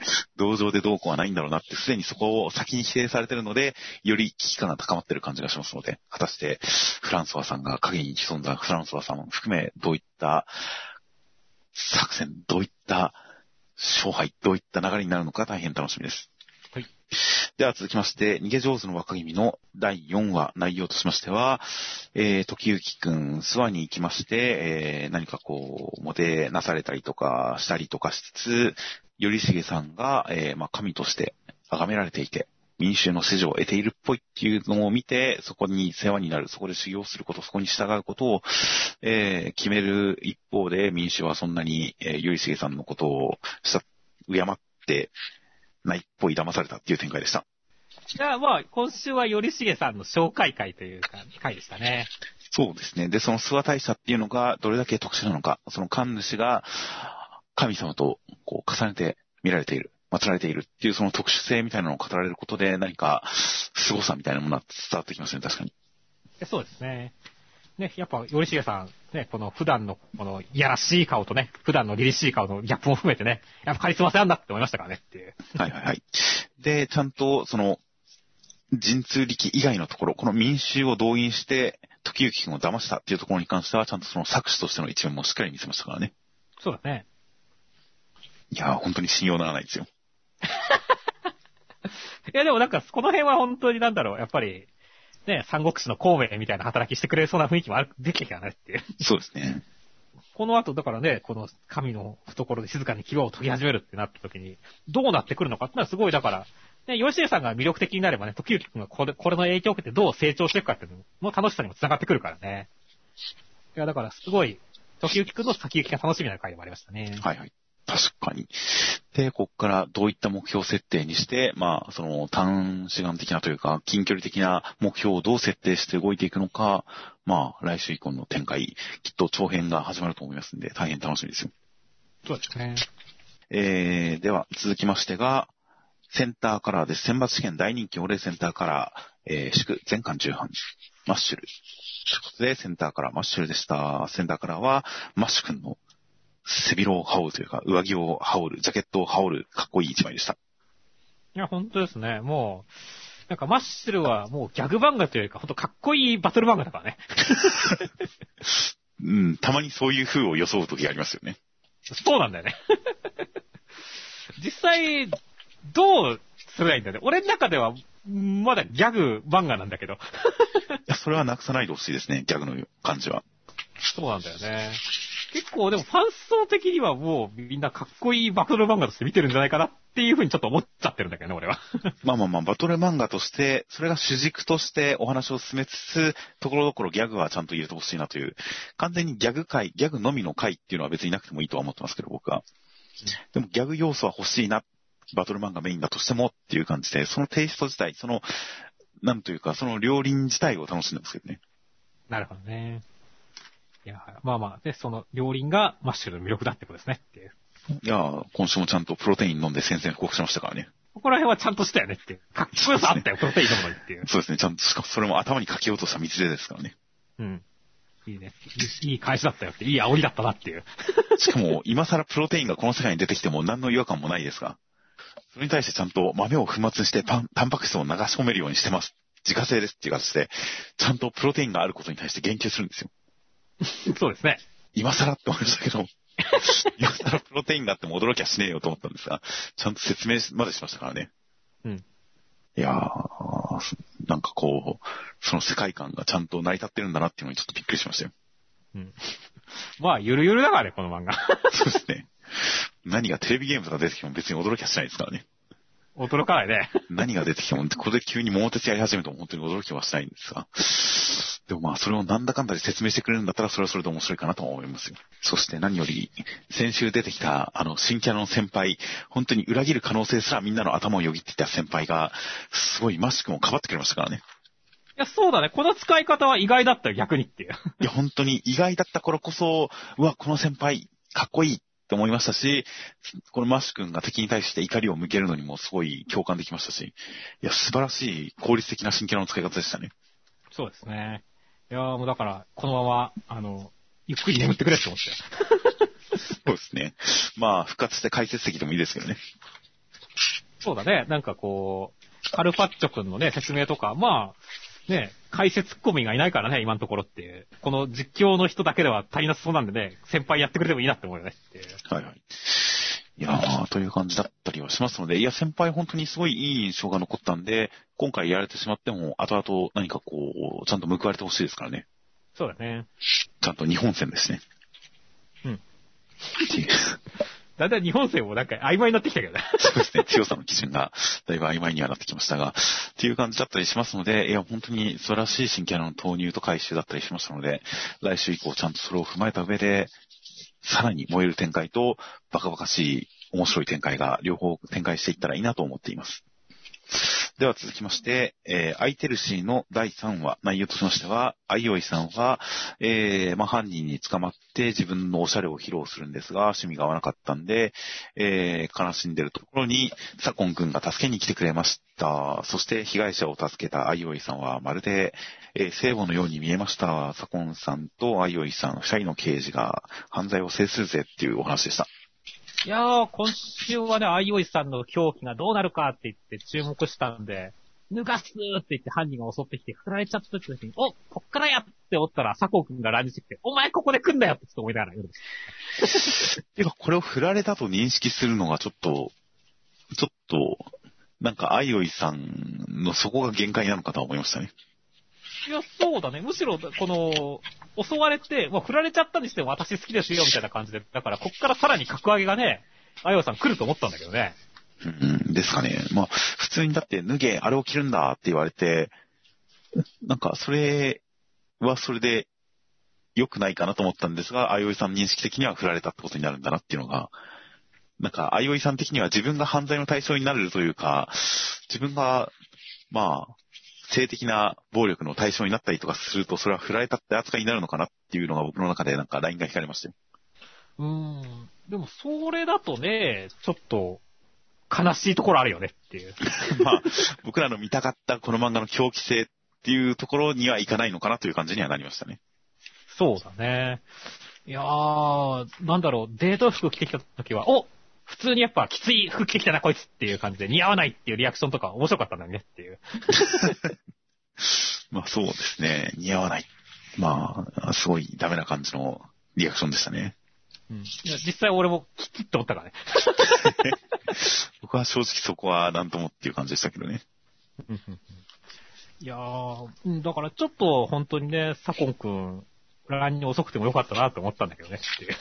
ま あそうですね。いやいや、まあ、この作品はあくまでこの二人がバディとなって犯罪を制する話ですから、うん。狂気の話ではないんですよ。なるほどね。まあだからやっぱり一風変わった、け刑事の話っていうことねっていう。だと思いますね。やっぱ事件解決ものなんですよ。これはちゃんとした。なるほどね。いや、まあまあ、とりあえずね、キャラクターは、あのーつかめた感じの3話で、はいなったんでね。だから、こっからどうするかっていうね、ところだよね。やっぱ、この、やっぱ事件が面白いことが、ミステリーにとかね、サスペンスだったら大事だからねっていう。そうですね。で、ちゃんと、あいおいさんも、その自分が巻き込まれた事件に関して、今でも追っているという形で、そこの辺を立ち軸にすれば大きい話も展開できますしね。うん。いで、まあ、ちゃんとストーリーを楽しむ漫画として読んでいこうと思いますよ。や、そうだね。最終的にこの、なんか、1話の段階では、この、ね、この少女誘拐事件の人を愛してしまったことが、なんか、あいおいさんの性癖の始まりだみたいな感じのことありましたけどね。はいはいはい。でも殺さないといけないってなってるから、どうなんですかね最終的に彼女の愛は殺し合いみたいなところに行くんですかねっていう。まあ、愛しているゆえなのか、違うのか、そこは迷うところですね。そうだね。まあまあそのあたりね、せっかく愛の物語でもあるわけで、独特のね、あの、稲岡先生の性癖というかね、稲岡先生の愛を見せてほしいなって思いますね。そうですね。その辺の、こう、確実、その辺の執着に関してどう描くか、どう読者が共感できるか、もしくはまあ、読者がどう嫌悪感を抱くか、みたいな、その辺のところ、執着の描き方っていうのは、すごく何かこの作品で味わい深いところになってくれるんだとは思うんですけどね。そうですね。あ、もうね、なんか、こんなテーマで言ってるんだからね、本当に稲岡先生はもっと性癖とかを出すべきだと思うからね、俺は。そうですね。確かにそういう方向で印象を残していくと、だいぶ作品に厚みが出てくる気がしますよね。うん。いう形なので、まあ、ストーリー的にはちゃんと事件解決ものだとしても、そこにまぶしていくエッセンス、テイストみたいなものが、どう狂っているのかっていうのは、まあまあ、やっぱり相変わらず楽しみにしていきたいと思います。では続きまして、ゆうざくらさんとの大作戦の第70話、内容としましては、えー、双葉ちゃんは赤井さんのもう自暴自棄な自分を滅するほどの炎っていうのをちゃんと抑え込んで包容力でこう包み込んであげました。赤井さんはやられてしまいます。そして、えー、何か川下さんの元には、むつみちゃんたちのお母さんの遺体なのかな的なのが冷凍保管されてるっぽいかなみたいな感じみたいな雰囲気でした。いやー、まずはもう、双葉姉ちゃん、かっけーって感じですね。強えって感じでしたね。いやー、本当に強いのも当然ですし、それがビジュアル的に派手ですし、さらにそこにちゃんと長寿力が乗っかってましたからね。そうね、長寿力だったね、これは。長寿力でちゃんと赤井さんを諭してあげますし、その時に脳裏に浮かんでいるのが太陽君。ちゃんと家族が殺されてもまっすぐに、ちゃんとこうして、えー、まっすぐにやってきている太陽君がいるからっていうのを念頭に置いて相手を誘しているところとかも、まあ長寿力でもありましたし、太陽君も引き立ててましたし、すごくいい展開でしたよ。もう、魔法じゃないんだ、驚くことないよ、開花については知ってるね、みたいな。魔法じゃないんだって、魔法にしか見えないからねっていう。魔法じゃないですよ。体質ですよ、あくまで。愛機でね。愛機と判断を、この概念が狂ってるけどっていう。そうですね。法要、法要、まあまあまあ、そういう体質なんですよ。いや、すごいね。だから、ここまでなんかこう、ね、こう、バトル漫画インフレ持ってきたかっていうところはね、いや、すごい俺は大好きだと思ったね。いや、本当に、やっぱ開花っていうのが完全になんか、ある種異能ですもんね。そうだね。っていうのがここではっきりしましたもんね。うん太陽君単体だけだと、異能っていうのがどのレベルのものかはあまりわからなかったりもしましたが、ここで双葉姉ちゃんがもう完全に火を消すっていう、相手の細胞すらもし消化するみたいな、本当に能力を発揮してきましたからね。そうだね。いやーだからこのぶっ飛び具合はね、本当に夜桜さんちバトル漫画として跳ねたなっていう感じがすごいするからね。いや、そうですね。で、ゆず桜さんちの側はみんな当然開花できますし、敵側もこのなんか偽の開花みたいなのできますしっていうことを考えたら、ちゃんとそれが異能として作用するはずですからね。ですね。完全に能力バトル漫画と化しましたからね。うん。だからすごい来週以降の戦い楽しみだなっていう。本当に下準備は全て揃ったので、それぞれの能力が、異能がどういった属性でどう戦っていくのか。最初は敵が超能力みたいなのに対して、あくまでゆず桜さんたち方面はまだ、あの、スパイ能力の延長で戦うのかなという感じもちょっとありましたが、そんなわけはなさそうですね。なかったね。いやー、まあまあでもいいんじゃないですか。正当ですよ、正当。いや、本当になんか、全然楽しいですよ、読んでて。そうそうそう。あとはそのバトル漫画としてね、本当にそのなんだろう、まあ、ハったりのね、力もコマにありますし、その、会話に関してもね、いい比率は数字だって、あばよ、火遊びよ、ほどほどにね、みたいなさ、こういう最小限でさ、こう、かっこいいやりとりできるっていうところも跳ねたのって気がするんだよね、俺は。確かに、見栄の切り方がとにかくかっこいいですからね。うん。いや、見せ駒、決め駒、そういった見栄が切れるとか、そういったところがすごく、この作品はちゃんとしてるんで読み応えがありますよ。ですね。そしてね、本当に、川下さんがね、相変わらずね、こう、全然ね、余裕な表情を崩さないっていうのもいいからねって。そうですね。そして、むつみちゃんのお母さん、夜桜家のお母さんに関して、なんか厳重に冷凍保管されてますね。ですね。しかもこれ、この金庫自体の外側も凍りついてるんですよね。うん。謎ですよね。謎だね。中を冷やしてるだけじゃなくて、その機械自体も外から冷やされてる。一応、柱分のところで、母の遺体を保管する目的とはっていう感じで書かれてますが、一瞬これ見た瞬間に、死んでるのかどうかも分かんなかったですからね。あー、でも、どうなんですかね。まあ、遺体って言われてるから、死んではいるんでしょうけどね。まあ、もしかしたらやっぱレイだから、やっぱり、実はお母さん氷能力系能力者で、そのが力が漏れてるとか、そういう感じかもしれませんよっていう。ああ、確かに。まあ、字的には別にあの冷たいという感じではないですが、数字のゼロですが、確かに冷たい、冷たい能力。そうですね、細胞の能力かもしれませんね。うん。という感じなんで、いや、最近のこの湯桜さんのこの、それこそソメイに湯桜の細胞の強さを見てると、このくらいの冷凍されてたら復活しそうな気がしますからね。そうね。中途半端な状況ではね、効かなさそうだからね。っていう点で、ちょっとそういう想像とかも膨らんだりしますが、果たして、遺体が冷凍保管されている、なかなかおぞましい状況ではありますので、それが、どういった展開に厚みを加えてくるのか、展開に厚みを持たせてくるのかは大変楽しみです。では続きまして、えーセンターからです。遊園地編加速、話題の殺し屋ソリッドコメディアクション人気急上昇年センターから坂本デイズでした。センターからは坂本さんたち4人の1枚でした。いや、そうですね。あのー意外と南雲さんがちゃんとレギュラーキャラでいるのは驚きでしたね。一応メインキャラ扱いになってるんですね。いやーなんか、坂本一家っていう感じだったら、ここに奥さんと子供がいるべきだなと思ったけど、やっぱスパイ軍団、でも、ルーちゃんスパイじゃねえしな、どうなんだろうっていう。いやでも水拳で戦ってますから、いいんじゃないですか。もうスパイか。スパイ要員で。まあ殺し屋なんですけどね、この作品の、一応殺し屋側でいいんじゃないですかね。なるほどね。そうか、ついにルーちゃんも、そうか、今週はまだやってないけど、来週あたりにじゃあ、この女の人を殺して、あ、殺しちゃいけないのか。書くんだ。殺さない殺し屋ですから。そう、殺さない殺し屋として、っていうことですね。っていう。納得ですわ。いや、まあそういう分類でいいんだと。まあ男3人でも良かった気がしますけどね、確かに。うん。でもまあまあ、女の子がいた方が花がありますから。そうですね。で、まあ一応返り血のように見えるけれど、実は壁にペンキを塗ったペンキであるっていう点も、やっぱりその殺し屋、殺さない殺し屋感に通じている、そういうテーマがこもってる一枚だなと思いましたよ。ああ、確かにそうですね。といった感じで、えーなかなかこう、ラフな感じにかっこいい一枚。そして内容としましては、第11話で、えー坂本さん、ボイルさんと戦って、ボイルさんがこう、爆弾使い出したんで、結構やられちゃったりするんですが、ルーちゃんも泣き上手で大変だったりするんですが、その爆弾の感じで坂本さんはボイルさんのことを思い出しました、痩せましたという展開でした。ああ、まあ、ルーちゃんの水拳は面白いねって。はいはいはい。やだからすごい、あの、今後ね、期待してますよ。いきなり泣き出すところとかね、そっち方面行くのっていう感じあったからねっていう。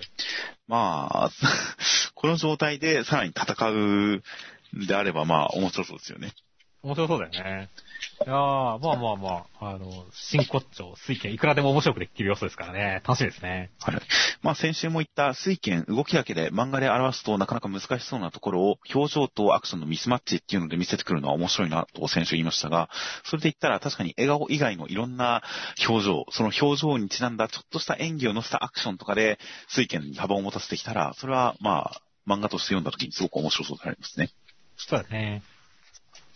そして、まあ、ボイルさんは爆弾使いだったわけですけどもね。はいはい。めっちゃ殺し屋っぽくない能力来たねっていう。いやいやいや、爆破テロ、爆破なんてもう殺しの上等手段ですよ。うん車爆弾なんてすごいテロのマフィアの上等手段じゃないですか。だけど、意外とこの近接戦闘爆弾っていうのがなんかこう、こう、意外だったなっていう。確かに、だいぶ漫画的な能力になってきましたね。そうなんだよね。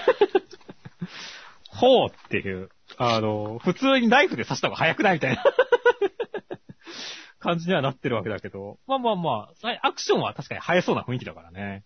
はいはいはい。いやー坂本さん一気に痩せちゃったけど、どうするんですかね？これやっぱ本気になって痩せるパターンになるんですかね坂本さんって。まあ、ピンチに陥るほどカロリー消費するから痩せるんじゃないですかね。うんうんうんまあ、それはそれでありだとは思うんだけど、個人的になんかデブのまま戦ってくれた方が面白かったんだけどね、ビジュアル的に。それはありましたね。確かに痩せることによって、絵的な面白さは減りますからね。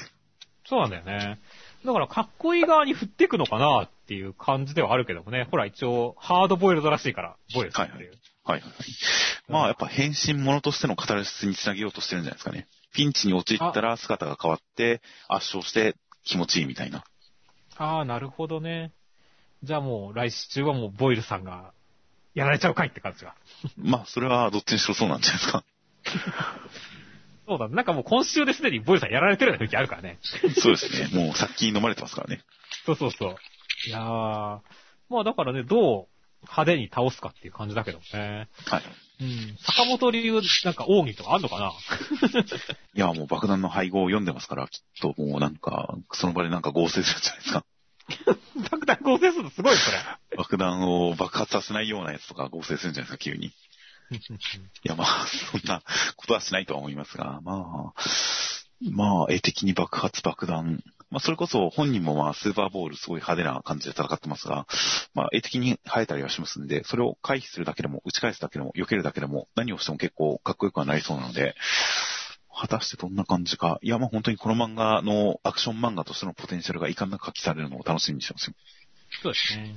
まあ本当に、あのー今まで本当に生身でも撮れそうなアクション、アクション映画でも実写でもいけそうなようなアクションが多かった中、今回の爆弾戦に関しては本当に漫画漫画した、ちょっと能力バトル風な感じすらあるアクションですからね。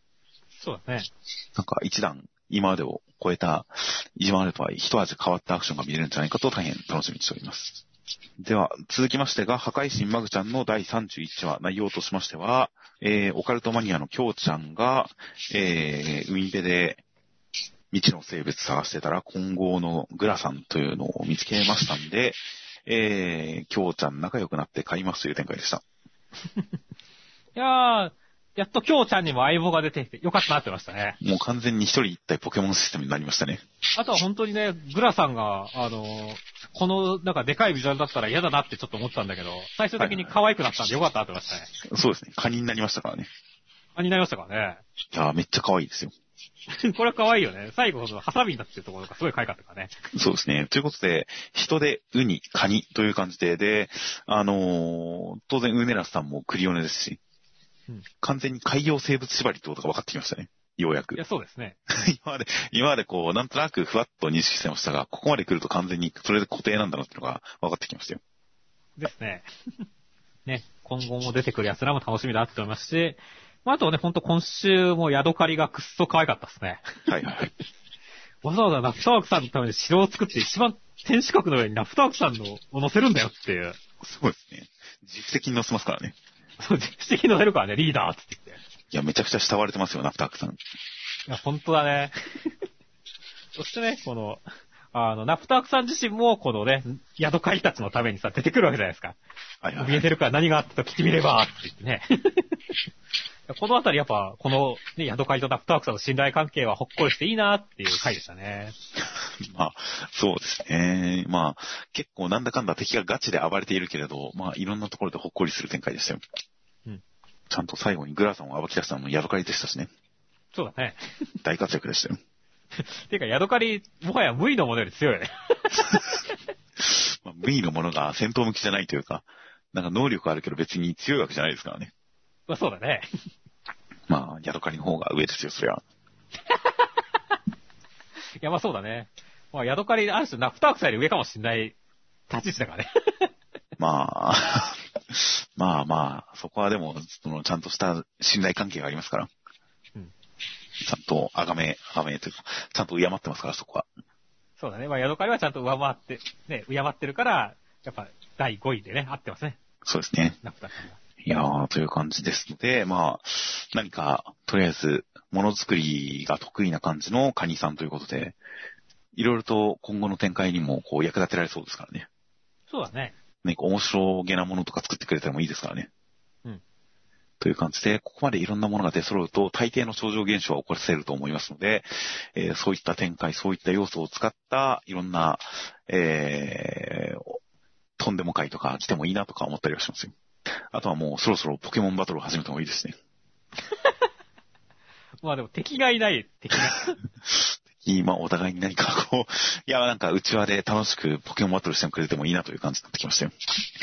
では続きましてが、えー、あやかしトライアングルの第32話内容としましては、えー、ガラクさんは昔、まあいろいろあって、当時のあやかしみこさんとに恋をして、そのあやかしみこは、生贄にされて殺されてしまったんで、生まれ変わりを信じて生まれ変わりのすーちゃんに会ったってことで、まつりくんはうろたえますという展開でした。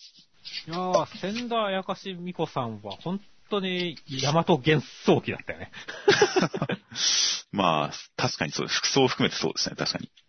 そうなんだよね。服装がまんまだったし、ただ、大和幻想期と違うのは、矢吹先生のデビュー作と違うのは、やっぱりこのムチムチ感があるねっていう。ああ、確かに言われてみればそうですね。なんか、この巫女服、超エロく見えたなっていう。それが矢吹先生の成長なんですね。そうだね。横乳もそうだし、一瞬だって見た時にさ、本当にこの胸のあたりさ、実は下乳が出てる服なんじゃないかって錯覚したからね。ああ、確かに、アングルによってはそう見えなくもないですね。そうそうそう。だからえって思ったけど、あ、違ったわ。あ、服だったわっていう。はいはいはい。ちゃんと布感出してますからね。うん。いやー、だからその辺は確かに成長ですよねっていう。はいはいはい。そして、まあ展開的になんか、まつりくんがだいぶこう、勝ち目あんのかみたいな感じになってるけど、もう俺からすればお前はすでに勝ってるんだぞっていうツッコミがあったんだけどね。これは、あの、ニノクル先輩の時もそうでしたが、まつりくんは意外と恋愛に関する自己評価がめちゃくちゃ低いですからね。低いね。まあ、これは結構面白いにつながるんじゃないですかね。すずちゃんも結構自分に対する自己評価低かったりするからね。はい。このあたりがなんかほんとうまいこと、なんかもつれ合ってラブコメに発展しそうな雰囲気あるよねっていう。そうですね。なんか焦ったことによって暴走してほしいですね、うまいこと。そうだね。いやー、でも暴走してもな、女の体だからな、無理はできないしなっていうね。いやいやいや、それは些細な問題ですよ。こんな多様性の時代に。そんな、そんなだろあの、女同士でもいいやみたいな感じなの？いや、中身は男だってお互いに認識してますから。はいはいはい。何の問題もないですよね。まあ確かにね。あ まあでも、ね、確かにそうなんだろう。俺が大和幻想期って言ったけどさ、はい、確かにその、構図だけ見るとさ、あやかしトライブのこの扉絵なんか特に顕著だけどさ、はい、あ、大和幻想期っぽい構図だって思いながらさ、確かにガラクさんが主人公なんだよなっていう。まあ、いやいやいや、あのー、あくまでまつりちゃんのあの、とんがりが主人公の証ですから。大和幻想期で言ったら。はいはいはい。とんがり髪型が。もう今は髪がほどけちゃってますが、ちゃんといつものとんがり髪型にしてる限り、まつりちゃんの勝利は揺らが揺らがないですよ。なるほどね。というわけでね、まあまあ本当に、あのー、どうね、勘違いがね、今後進んでいくか楽しいですね。白金さんもまつりちゃんの反応を尿意と勘違いしてますしね。白金さんはカップルに対してめちゃめちゃこう、切れてた割には、その辺、あれだよねっていう。イチャイチャには敏感ですけど、恋心には鈍感ですからね。なるほどね。まあその辺やっぱ動物だからかっていうね。まあ、逆にその鈍感だからゆえに、勝手にイチャイチャと拡大解釈するっていうところもありますからね。ああ、なるほどね。状況がよく飲み飲み込めないからこそ、こいつはイチャイチャしやがってって勝手に思い込むみたいなこともよくありますから、まあ、勘違いキャラ、おとぼけキャラとしての属性はなんか、どんどん伸びてってますよね。そうだね。今回の匂い発言結構好きでしたよ。本当本当俺も確かに好きでしたね。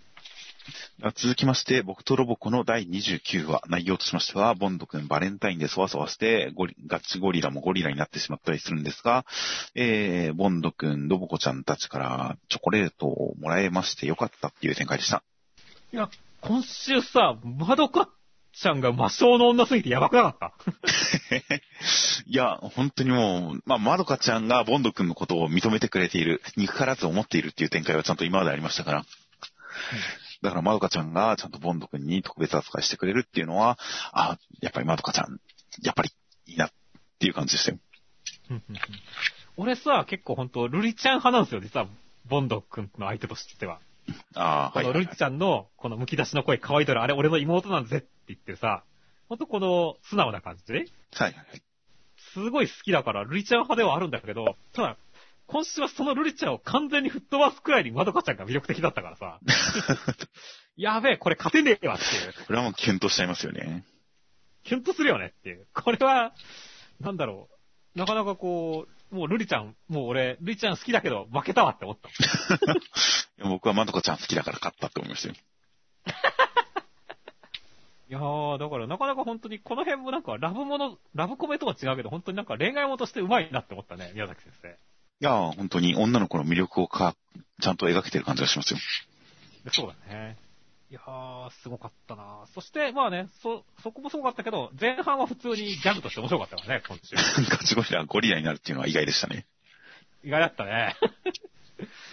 いやー、まあ、モテない、ね、まあ、モテないっていうかね、本当にクラスにモツオとかさ、あの、えーっと、モテすぎみたいなやつがいればさ、それはまあ、チョコレート来ないわなっていう。いや、そのついでとかでくれるんじゃないですかね、友達だったら。ああ。どうなんすかねまあ、こんなにモテるやつが近くにいたことがないからわかんねえけどっていう。あ僕もわかりませんが、まあ、まあまあ、ち地域性、実際くれるかどうかは地域性だのなんだの時代性だのいろいろあるんだとは思いますが、まあ、普通はもらえないもんですよ。誰かが言ったけどさ、あの、チョコレートはさ、女子がこう、手作りとかで作るとさ、いっぱい余るらしいのよね。ほう。あの、そうするとさ、その、女子のその、手作りで余ったチョコレートくれよって言って、チョコレートを大量に集めるやつっているらしいよっていう。誰が俺が消費してやるよみたいな。おー。チョコ余ってないみたいな、手作りで、なんかこう、余ってるでしょみたいなことを言って、チョコを集めるみたいなやつがいるらしいよっていう。へだからえ、ボンド君もそこまで頑張ればよかったんじゃないのっていう。ー。なるほど。さあ、それやったらダメか。そうですね。それができないからこその、この、朝6時から教室に居座るってやつですからね。そうだね。この辺が、なんだろう。うんなんか、モテないあるあるとも違うけど、なんか、ボンド君らしくてよかったよね。まあ、意識しすぎちゃってるけど、意識してないを装わざるを得ないメンタリティっていうのが持てないですから。そうだね。いやー、本当になも、持ってる側のね、このモツオのね、感じすごい良かったよねっていう。まあそうですね。まあ確かに、もつおに同情したくなる。ちゃんとモテてるけど嫌なやつっていう感じはしませんからね。そうそうそう。去年よりひどいぞ。まあでも放課後までに1個くらいもらえればっていう、この楽観論も実にモテてる男の思考だなって思ったから。そうですね。いやー、まあね、あとはね、あの、元に関してはね、この二人がこう、やさぐれてるところに対してね、いつまで考えられないほど得の低い人間になるんだったっていう、この、この状況を得の低いって表現するのが、あの、上品だって思ったね、もそうっていう。なるほど。確かに、それはあるかもしれませんね。悪い風には言わないですからね。そうそうそう。まあ、悪い風に言ってるんですけどね、得が低いって。まあまあまあ、でもね、本当に、あの、そういった面白さもありつつも、このガチゴリラは、ボンドがチョコレートをもらったと思ったらね、これでよかったよっていうし、ボンドの方もね、あの、ガチゴリラが報われてくれればね、いやー今年もゼロ個かーみたいな感じでね、まあでもガチゴリラと分かるとなんかよかったなって言ってね、本当にここら辺は、いい友情だよねっていう、泣きなってくるよっていうね。本当に 得が高いですよ。だからこそ最後にチョコレートをもらえる展開のところでもう本当に安心しかないですからね。そうだね。いやーみんな幸せでよかったってね。そしてもう、あの、ガチゴリラにロボコが挙げるのが煮干しっていうチョコ要素が一切ないっていうのが、誰も突っ込まないのがどうかと思いましたけどね。前もなんか煮干しあげてたよね、ポンなん なんか、そんな気がしますね、なんか。うん。いや、だから本当に一貫してロボコはガチゴリラにたち厳しいんだよなそうですね。まあ、まあ、女として見てるから説もありましたが、果たしてなんでこれほど嫌ってるのかはちょっと不思議ですね。不思議だね。いつかその辺もね、ロボコ明らかにしてほしいんだけどね。あそこは深く掘れそうなところなんで、いつか、ロボコガチゴリラ展開っていうのは見てみたい気がしますね。そうだね。という感じで、まあ大変女の子キャラがとても魅力的な、本当にバレンタインをギャグオンリーではなく、半分くらいちゃんと女の子の可愛さメインのラブで描いてきた感じは、本当にこの作品の懐の広さを見せつけてくれたなという感じのいい回でした。はい。では続きまして、灼熱の二来家内の第30話、内容としましては、えー、海外にやってきた沖縄さん、沖縄ゆかりさんは、足にポセイトラコンをつけていて、海を割ってすげーっていう感じで、ちゃこちゃん連れて行かれちゃいました、という展開でした。あとさ、今週の扉絵すごい良かったね、二来かない。いや、本当にもう最近、あまり明るい展開がない中、今週の扉には救われましたよ。いや、そうだね。だからこういう感じもっと本編で見たかったなっていう気持ちもちょっとあるんだけどね。そうですね。海ちゃんの可愛らしいところ見たかったですね、もっと。見たかったね。チャコも笑ってるしねっていう。はいはいはい。いやーまあでもね、本編の方に関してもね、あの、アクションめっちゃ派手だったよねっていう。そうですね。海を割りましたからね。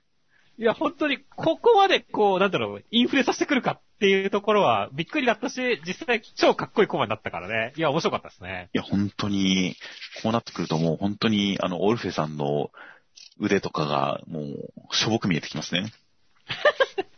いや、あれもきっと、なんかこう、本気を出したけど、本気出せばすごいはずだからっていう。はいはいはい。いや、もう本当にすごい、すごい能力バトルになってきた感じがしてきますよ。いや、そうだね。いや、だから本当に、なんだろう、あのね、連水とかもそうだしさ、一気にこう、能力バトル漫画としてインフレしてきた、ね、感じがするんでね。いやー、だから来週のこの怪奇層との戦いも楽しみだって思いますよっていう。いや、本当に怪奇層を舐めちゃいけないらしいですからね。海を割る相手に対してちゃんと戦えるらしいですからね。うん、そうだね。実際こいつらもね、海割ってるところは来てるところで見てるはずですからね。はいはいはい。それでもおじけづけ、おじけづかずに、ちゃんと前に立ち上がってることは、かつ、三段があるはずですから、楽しみですね。いやーまあそこは結構激戦、どっちもちゃんと見せ場のある展開、バトルが来たらいいなと思いつつ、最終的にはチャコちゃんとサメさんが出会うことによって、この漫画がギャグ漫画に戻ってくれたらいいなと期待してますよ。そうですね。この二人は基本的にこの作中においてやっぱテンションがいつも違いますから、チャコちゃんとサメさんには期待ですよ。いや、期待ですね。最後なんか瞳変化してますけど、なんですかね、これ。タコちゃん。うん。操られるか、もしくはやっぱり海底神殿に当てられて何か、何かが目覚めてるのかもしれませんね。そうですね。結構その海の巫女みたいなやつも謎の存在ですからね。そうですね。という感じなので、まあ、設定の深いところにも切り込んだりしつつ、いやー、面白おかしい展開が来たらいいなと期待しています。では続きまして、アンデッドアナックの第51話、内容としましては、風子ちゃんが今まで生きてこられたのも、えー、アンノンさんの漫画のおかげだったんでした。そんな中、アンノンさん崩れ去りまして、リップさんとアンディたち、ちょっとこう揉めたりしつつ、とりあえず一緒に戦うことにします、共闘しますという展開でした。いや、もう、今週は、ね、アンノンさんが死んだことを、アンノンさんが消えてしまったことをね、フーコちゃんが見つつもね、ちゃんとこう、動揺せずにね、リップさんを説得するっていうところに、フーコちゃんの成長を感じられていいなって思いましたね。ああ、確かにそうですね。でここだから、やっぱね、何回もアンディの人生を経験してきたものだからね、っていう。ああ、確かに。肝の座り、肝の座り方が違いますよっていう。まあそうですね。ちゃんと風子ちゃんの強さも出てきましたし、その一方でちゃんと、アンノンさんが自分が生きてこれたのは、アンディと風子ちゃんのことを見たからだ、知っていたからだ、二人のおかげで生きてこれたっていうのを、回想を見てきた上で、今週風子ちゃんが自分が生きてこれたのは、アンノンさんのおかげだという、この、まあ予知能力を間に返したことによる、時間を超えての、お互いがお互いの命の恩人展開という、この、結びつきのねじくれ曲がったリンダの感じっていうのは、なかなか熱いものがありましたよ。いや、そうだね。そこがあるからこそ、俺も本当に、フコちゃんのセリフは感動したなって思ったしね。いや、熱い展開、頑張れみんなって感じだったからねっていう。はいはいはい。やー、しかし本当にな、この、戦いに関しては完全にこの共闘展開が敷かれたことによってさ、もうなんか、オータムさんの勝ち筋が見えねえっていう。まあまあ、そりゃそうですよ。うん。いくらこの、なんか、フェーズ2とかになってもさ、いや、だって、ね、あの、絶対回避のラトラさんと、傷ついたらね、いっぱい攻撃できるアンディと、傷ついたら回復しないリップさんだよって、どう勝つのっていう。感じが、だから、本当にオータムさんお疲れ様でしたって感じですねっていう。本当に。あとは、どれだけかっこよく立ち回ってくれるか、どれだけかっこいいバトルになるかの期待ですよ。そうですね。最後のこの引きもね、負けるわね、100%っていうのも、本当にもう、絶対来週圧勝だからね。そうですね。もう、バニーちゃんも大活躍ですよ、きっと。いや、そうだね。バニッちゃん、なんだろう。えっ、と、高速型って言われてるけど、それすら何かわかんないからね。なんだ能力だよ、こいつって。そうですね。着ぐるみに取り、着ぐるみに何かを取り込むイメージだったりしますが、まあ、これでコアを収納できる。まあ、そのために連れてきたみたいですね。そうですね。だからちょっとまあそのあたりの、まあどんな否定者かっていうのが、もし、まあ明らかにならないかもしれないけど、だったら楽しみだなと思いましたね。そうですね。みんなの連携プレイ大変楽しみですし、あとはいつも基本的にヘラヘラしていたリップさんが今週に至ってはずっと真顔でいるっていう、そこのところのギャップ感、もう素が出てしまっている感じっていうのが、なかなかかっこよかったですよ。いやそうだね。ギャップ感がありました。では続きましてが、この見える少年の第23話内容としましては、えー、まあ、人形館に入る前にみんないろいろ打ち合わせしていまして、えー、いおりくんはアイベスさんを守るために一緒に囚われになったそうです。そして、そして、ケンマくんと近藤さんは神通力を使って人形を相手に戦いますという展開でした。いやなんか近藤さんの刺激してるのはなんかグヒンっていう犬でしたけど、なんかもふん、もちゃもちゃって食ったりとかして可愛かったですね。そうですね。しかもこれ、神通力をまあ、より強力に練り上げて戦えるって、神通力っていうのは、どの範囲が神通力なんでしょうね。わかんないですね。なかなか、ここまで連携プレイができる相手って珍しいんじゃないですか、これ。そう思いますね。うん天狗使い。まあ、天狗使いがメジャーなのかもしれませんね。うん。霊媒師同士でなんか、連携とかね、いろんな組織があってね、連携取ったりするみたいですからね。そのあたりのやっぱ年の功が出てるんじゃないですかね、近藤さんはっていう。ま あそうですね。まあまあまあ、ちゃんとそういった属性サポート専用のキャラクター、持ちキャラ、持ちポケモンとかもいるんですね、ちゃんと。ポケモンって言っちゃう。ポケモンポケモン、まあポケモンみたいなもんですよね。まあそうだね。まあ実際スタンスタンドでも意識があるからやっぱポケモン感ありますね。ああ、そうですね。いやーあとはね、本当に、まあ、あと、まあ、近藤さんこけるところとかも可愛かったし、あとは、あのーちゃんとね、今週もホラーしててよかったですね。はいはいはい。人形になっちゃうのは怖かったですね。そう、足が人形になっちゃってて、しかも、ね、こう、人形はノコギリで切ってくるってのがいいよねっていう。はいはいはい。ギーコギーコっつって言って。いやーだからその辺ちゃんと恐怖になったから、あこの辺ちゃんと期待通りの展開になってましたね。はいはいはい。いや、本当になんか映画のチャイルドプレイ以来のもう殺人人形の恐怖展開でしたよ。そうですね。そして、あとはなんだろう、あのー結構その、人形とかっていうのにこだわるよね、この展開って最後、操り人形などない俺と天狗たちは、みたいな展開で倒すじゃないですかっていう。はいはいはい。なんだろう、やっぱその辺がテーマになってくるんですかね、この戦いにおいてはっていう。ああ、どうなんでしょうね。ここの操り人形っていうことに関しては、やっぱり敵側の能力に対する、えー、反論というか、敵とは、お前らとは違うんだ、的な意味、お前らの言ってる通りではないんだ、的な相手に対する反論だから同じ言葉を使ってるっていうんで、それほど何か違和感はなかったですが、うん、思想上の戦い、主義主張の正しさみたいなところは、どうなってくるのか、確かにその辺が軸になるのかもしれませんね。なるとね、今度はなんか、ね、いおりくん捕まっちゃったし、剣馬くん会がついに来るかっていうところで、剣馬くんのこの魅力が、ちょっとまだ発揮されてないんだねっていう。いや、もう、すごい、最後派手にかっこよかったじゃないですか。いやー、まだですよ。だって、こんな雑魚を倒したくらいですからっていう。いや、これがボスだったのかもしれませんよ。マジで、ケンバ君の戦い、これで終わり？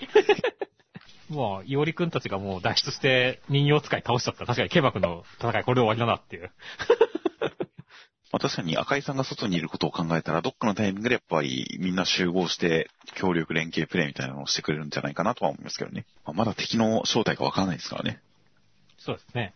どれくらい狂ってて格上、格上で強い感じなのかを見たら、またどんどんこの盛り上がりが加速するんじゃないかと期待してますよ。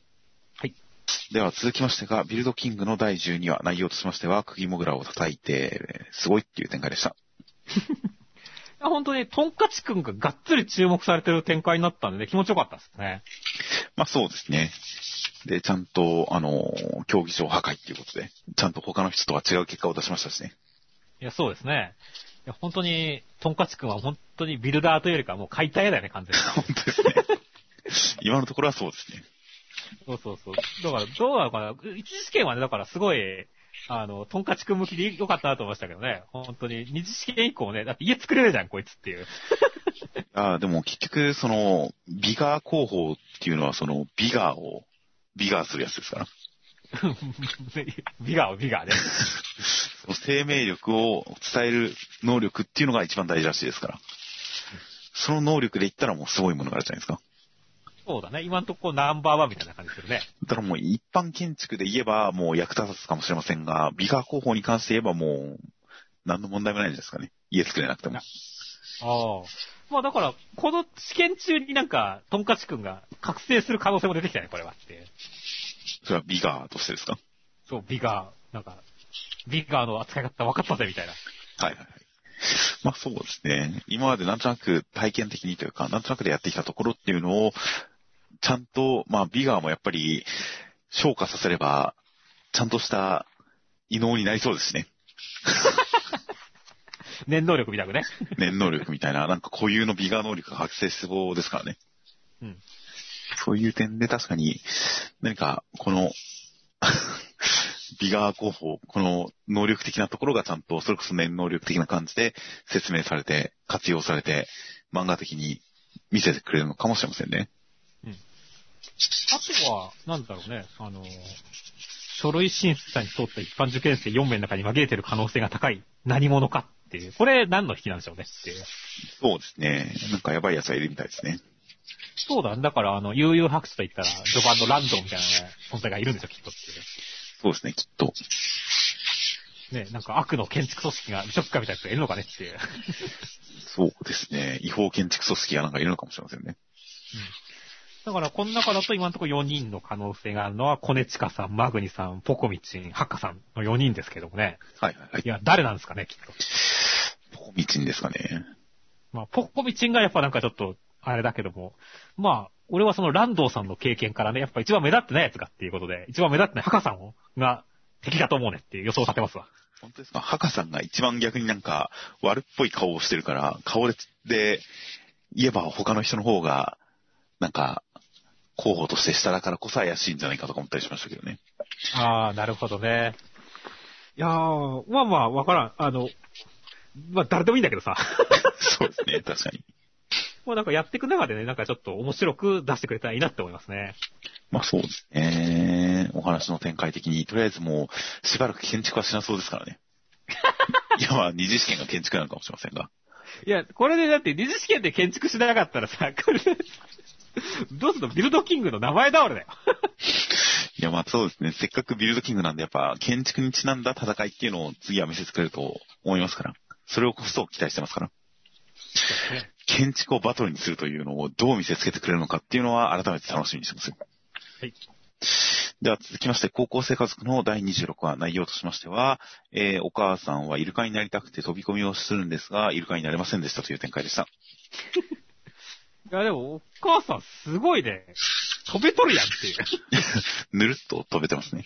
ね、普通やっぱ、この高さって危ないじゃないですか、どう考えても。まあ怖いですね、きっと。そう、怖いし、ね、あの、水の入り方下手だったりしたら溺れたりとか、うっとか打ったりとかするからっていうね。まあちゃんとライフセーバーもいますし、体を打って全身めちゃくちゃ痛いって言ってますけどね。でもその後何回も飛べてるからね。はいいやー才能あるよ、お母さんと思って。いやまあ確かに。まあだんだんあの、海生生物に近づいてますからね。それでいいのかって思うけど。飛び込みの音も最初はドッバーンだったのが次はドッ、ドパパーンになってるのか。別に静かにはなってないですね。うん、でもまあ犬の方がいい感じに着水してますからね。そうですね。ぱちゃんと成長はしてますよ。いや、本当もう躊躇なく飛んでるっていうところまで言ってるからね。もう流れでいってますからね、もはや。ね、そういうなんか思いっきりのいい会だと思ったし、あとは本当にね、あの、褒め褒め係の力を発揮しなって思ったねっていう。はいはいはい。だからね、やっぱクラスに一人褒め褒め係、学校に一人褒め褒め係が必要だなって思いましたよっていう感じでしたねちゃんとここまで本気でやってくれるっていうのはいいですね。いいね。横断幕。そして、うんあの、猫まで横断幕を、これ物理的に無理じゃねえかって形で支えてるという。首の力強すぎやろ、ゴメスっていう。横断幕の一番下を持って、ちゃんとピンと張るという。もはやなんかの能力ですよね。まあまあまあ、ゴメスが一番天才説あるからね、この漫画。それはわかりませんが、でも確かに何かを持ってるのは間違いないですよね。うんいやーという感じでまあ、学校の飛び込み、これまあ学校である必要性があるのかという話ではありますが、まあ飛び込みに際して、息子の言ってる声掛けがなんかうまく伝わらない感じですとか、まあ、そういった家族感を場違いのところで発揮するっていう感じの、この作品のギャグになっていたかなという感じがいたします。では最後に目次コメントとしまして、新年祭クーロンズボールパレード、鎌田先生、新年祭がむしゃらに頑張ります。今日は名前だけでも覚えていってください。そして、えー福井先生、はじめまして、作画担当の福井あしびです。よろしくお願いします。ということで、いや、鎌田先生、名前だけでも覚えていってくださいとおっしゃいますが、漫画家が名前覚えられるって結構大変ですよね。いや、それに関しては、名前っていうのは、あれですか？え作品の名前ってことじゃないですか？あー、確かに、こっちの方、鎌田ですって名乗ってるわけじゃないですもんね。うん。作品名だけでもっていうことであれば、それは確かに、あのー最初のコメントとしては、すごい適切な気がしますね。そうですね。いや、作者名覚えてくださいって意味だとしたら、作者名覚えてもらって結構大変だよなって思いましたよ。そうだね。なんか、ひらがなだけの人とかじゃなきゃ覚えにくいよね。無理だよね。作品名は覚えられたとしても、本当によほど印象的になったりとか、その作家特有の何かが強く印象に残らないと、作者名ってなかなか覚えられなかったりしますからね。そうですね。という点で、まあ、名前だけ覚えて帰ってください。いやー、ぜひ、こう、刻み込まれるような、刻みつけられるような、そういった作品になったらいいなと思いますよ。うん。あとは、ウィッチウォッチ篠原先生、コメントいただいた先生方ありがとうございました。共に頑張りましょう。という返信でした。まあまあ、兄弟からもコメント来ましたからね。ね。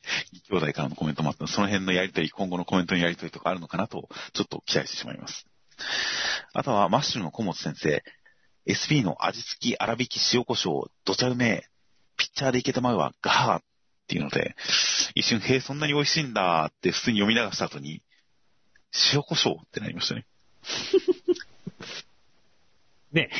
塩胡椒味の何かかと思って思わず読んじゃったんですが、ポテトチップスか何かのイメージで一瞬読んじゃったんですが、改めて読み返したら、塩胡椒うめえ、ピッチャーでいけるって言ってるんですよね。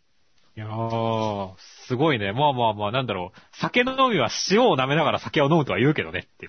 まあ僕も美味しいっていうのはわかりますが、ピッチャーでいけるっていうのはなんかサイケデリックな絵でいいですね。いや、いいですね。狂ってる感じしますね。食ってていいですね、河本先生は相変わらず。あとは、ブラックローバー田畑先生、好きなキャラ書いてお祝いしただけなのに、小田先生からお返しが行き過ぎる。ということで、これは、あの、第1000話の時のやつとかですかね。じゃないですかね。お返しって何なんでしょうね。めちゃくちゃ気になりますね、これ。高級チョコレートとかですかね。バレンタインデーらしく。バレンタイン関係ないけど。そんな、そんな普通にいいもの、美味しいものをくれると。ああ、何か、何か、なんでしょうね。いつか知りたいですね。ちょっとどんなお返しだったのか。あとは、ジャンプ SBS で、あの、まあ、ジャンプ編集者の作品の暴露をしますっていうやつですけどもね。はいはい。こう、ブラッククローバーで連載当初いうのは7話で死ぬ予定だったっていうことが明かされてますけどもね。はい。いや、そんなつもりだったなって思いましたね。衝撃的すぎますね。うん。だいたい1話の段階で、ああ、なんか、ナルトとサスケっぽい関係かって言って、絶対ライバル関係で続いていくもんだと思ったから、7話で死ぬ予定だったって、どうするつもりだったんだよって思うよねっていう。キングダム的な展開にしたかったんですかね。ああ、なるほど。お前の夢は俺が引き継ぐみたいな感じかっていう。そういうイメージになっちゃいますけどね。いや、知らなくてよかったね、言うの。いや、本当に死んでっても得なことは何もないような気がしてきますね。いや、本当はね、今考えればって、ユノ君がいるからこそのブラッククローバーだからね、そうですね。あそこの関係性が一番でかいですからね、この作品でなんだかんだ。死んでたらと思うと、ちょっとどんな作品になったのか想像がつかないですね。に。いや、だからなかなか衝撃的な暴露話でしたね。確かに。あと、ドクターストーン坊一先生、硬くて硬くてカリカリが締め切りのエネルギー源ですが、歯の治療中で食べれません。ってことで、これは、そういうもの、そういう食感のもの一般っていうことなんですかね。どうなんでしょうね。まあ、カリカル梅とかかもしれませんし、なんでしょうね。なんかあるんですかね。確かにちょっと嘘食い的なカリカリ梅のイメージが頭をよぎりましたが、なかなか思わせぶりなことを言うなという感じのコメントでした。あとは、あそういえば漫画家さん同士のコメントとして、マグちゃんの神木先生、宮崎先生、ネタに使っていただいてありがとうございます。好きなキャラはもつおです。ということで、先週、あのーロボコの中で漫画を読んだことがない人に最初に進める漫画として、マグちゃんを挙げていたことに関するお礼のコメントがありましたね。そうですね。あー大変心温まるやりとりですね。もうだからどっかでコラボしてくれてもいいよって、呪術回戦もしたしねっていう。そうですね、確かに。それで言えば、ロボコの宮崎先生、素敵な PV ができました。芥見先生、アニメ関係者の皆様、宣伝、浜岡さんに感謝ということで、こちらこれだけだと何か、あのーすぐにはわからないコメントだったりしますが、まあ先週のコメントでも、先週の動画でも取り上げた、ロボコのあのー呪術回戦とのコラボ PV。あれはすごかったですからね。エンディングのね。そうですね。そういったコメントのやり取りもありました。あとは、二来家内の田村先生、友人がやってる店が注文するたびに励ましてくれる。久や、いつもありがとう。注文するたびに励ましてくれるっていうのは、デリバリーとかの話とし思っていいんですかね？それとも、お店に行って、唐揚げ一つって言ったら、頑張れよって言ってくれるんですかね？これも結構謎なんですけどね、僕の中で。ああ、まあ、褒め褒め係がいるんじゃないですかね。褒め褒め係がいるのだとは思うんですが、デリバリーでとか注文するたびにとか、LINE でかなとか、なんか結構想像がしづらいんですよね。お手紙とかくれるんじゃないですか？ファンレターですみたいな。注文するたびに励ましてくれるんですよ。うん。そもそも飲食店かどうかもわかんないですしね。注文っていうから飲食店かと思いましたが。褒め褒め専門店かもしれませんしね。そうですね。画材屋かもしれませんしね。っていう、なかなか、な、なかなか詳細がわかんないなというコメントでした。あとは、えー、この見える少年の、えー、後藤先生、息抜きで知らない場所を散歩したら心霊スポットについていました。怖いです。ということで、知らない場所なのに心霊スポットは分かったんですね。ああ、なんでしょうね。まあ、もしかしたら、あれじゃないですか。なんか、墓場とかに行ったんじゃないですか。ですかね。もしくは、道に迷って、一体ここなんだろうな、このお店の名前で検索するか、このマンションの名前で検索するか、みたいな感じで検索したら心霊スポットだったんですかね。すごいね、惹かれ合ってるじゃないですか。スタンド使いとしては惹かれ合うみたいな感じそうですね。それはすごい、すごいいいなと思いました。あとは、湯桜さんのゴンダイラ先生、NASA の日替わり写真アプリが癒し、自分の骨は和紙星雲に向けて発射希望ということで、あの、知りませんでしたが、NASA 日替わり写真のアプリがあるんですね。そうなんですね。NASA、実は毎日日替わりで写真というのはホームページ上で公開していて、僕結構中学生、高校生の頃、それ集めて壁紙にするの好きだったんですよね。はいはいはい。なんか毎日ダウンロードしてたんですが、それを思い出しました。あ、アプリになってんだ、今、というので、結構ちょっと入れようかな、入れたいな、という感じのコメントでした。あとは最後に、アンデッド・アンラックの戸塚先生、巡り合い空見てたら泣くようになってしまった、壊れていく機体が類線に来るということで、なんかわかります。機体が壊れながら戦うロボットアニメの最後の方って、なんか来るんですよね。ああ、まだ来ないですね。あ、本当ですか？巡り合い空っていうか、ガンダムの最後って、機体がボロボロになりながら、叫びながら、なぜみたいなこと言いながら戦いまくるって、めちゃくちゃ感動しませんか？わかり、それは感動しますけど、なんか機体がボロボロっていうところにはまだあんまり来ない感じなんですよね。いや、なんかその、なりふり構わず、全身全霊を投げ打って、相手に迫っていく感じみたいなのが、機体の損傷にこもってるような感じがして、個人的にはすごい大好きな展開で、ああ、わかるな。僕もそんな年だなって思っちゃいましたね。いいね、熱いね。という形で、えー来週の表紙関東カラーが、えー連載1周年、祝1周年表紙関東カラー、アンデッドアンラックとなっております。こちら、アンデッドアンラック1周年企画も、えー実施と書いております。ほう。なんでしょうね人気。投票ですかね。人気投票ですかね。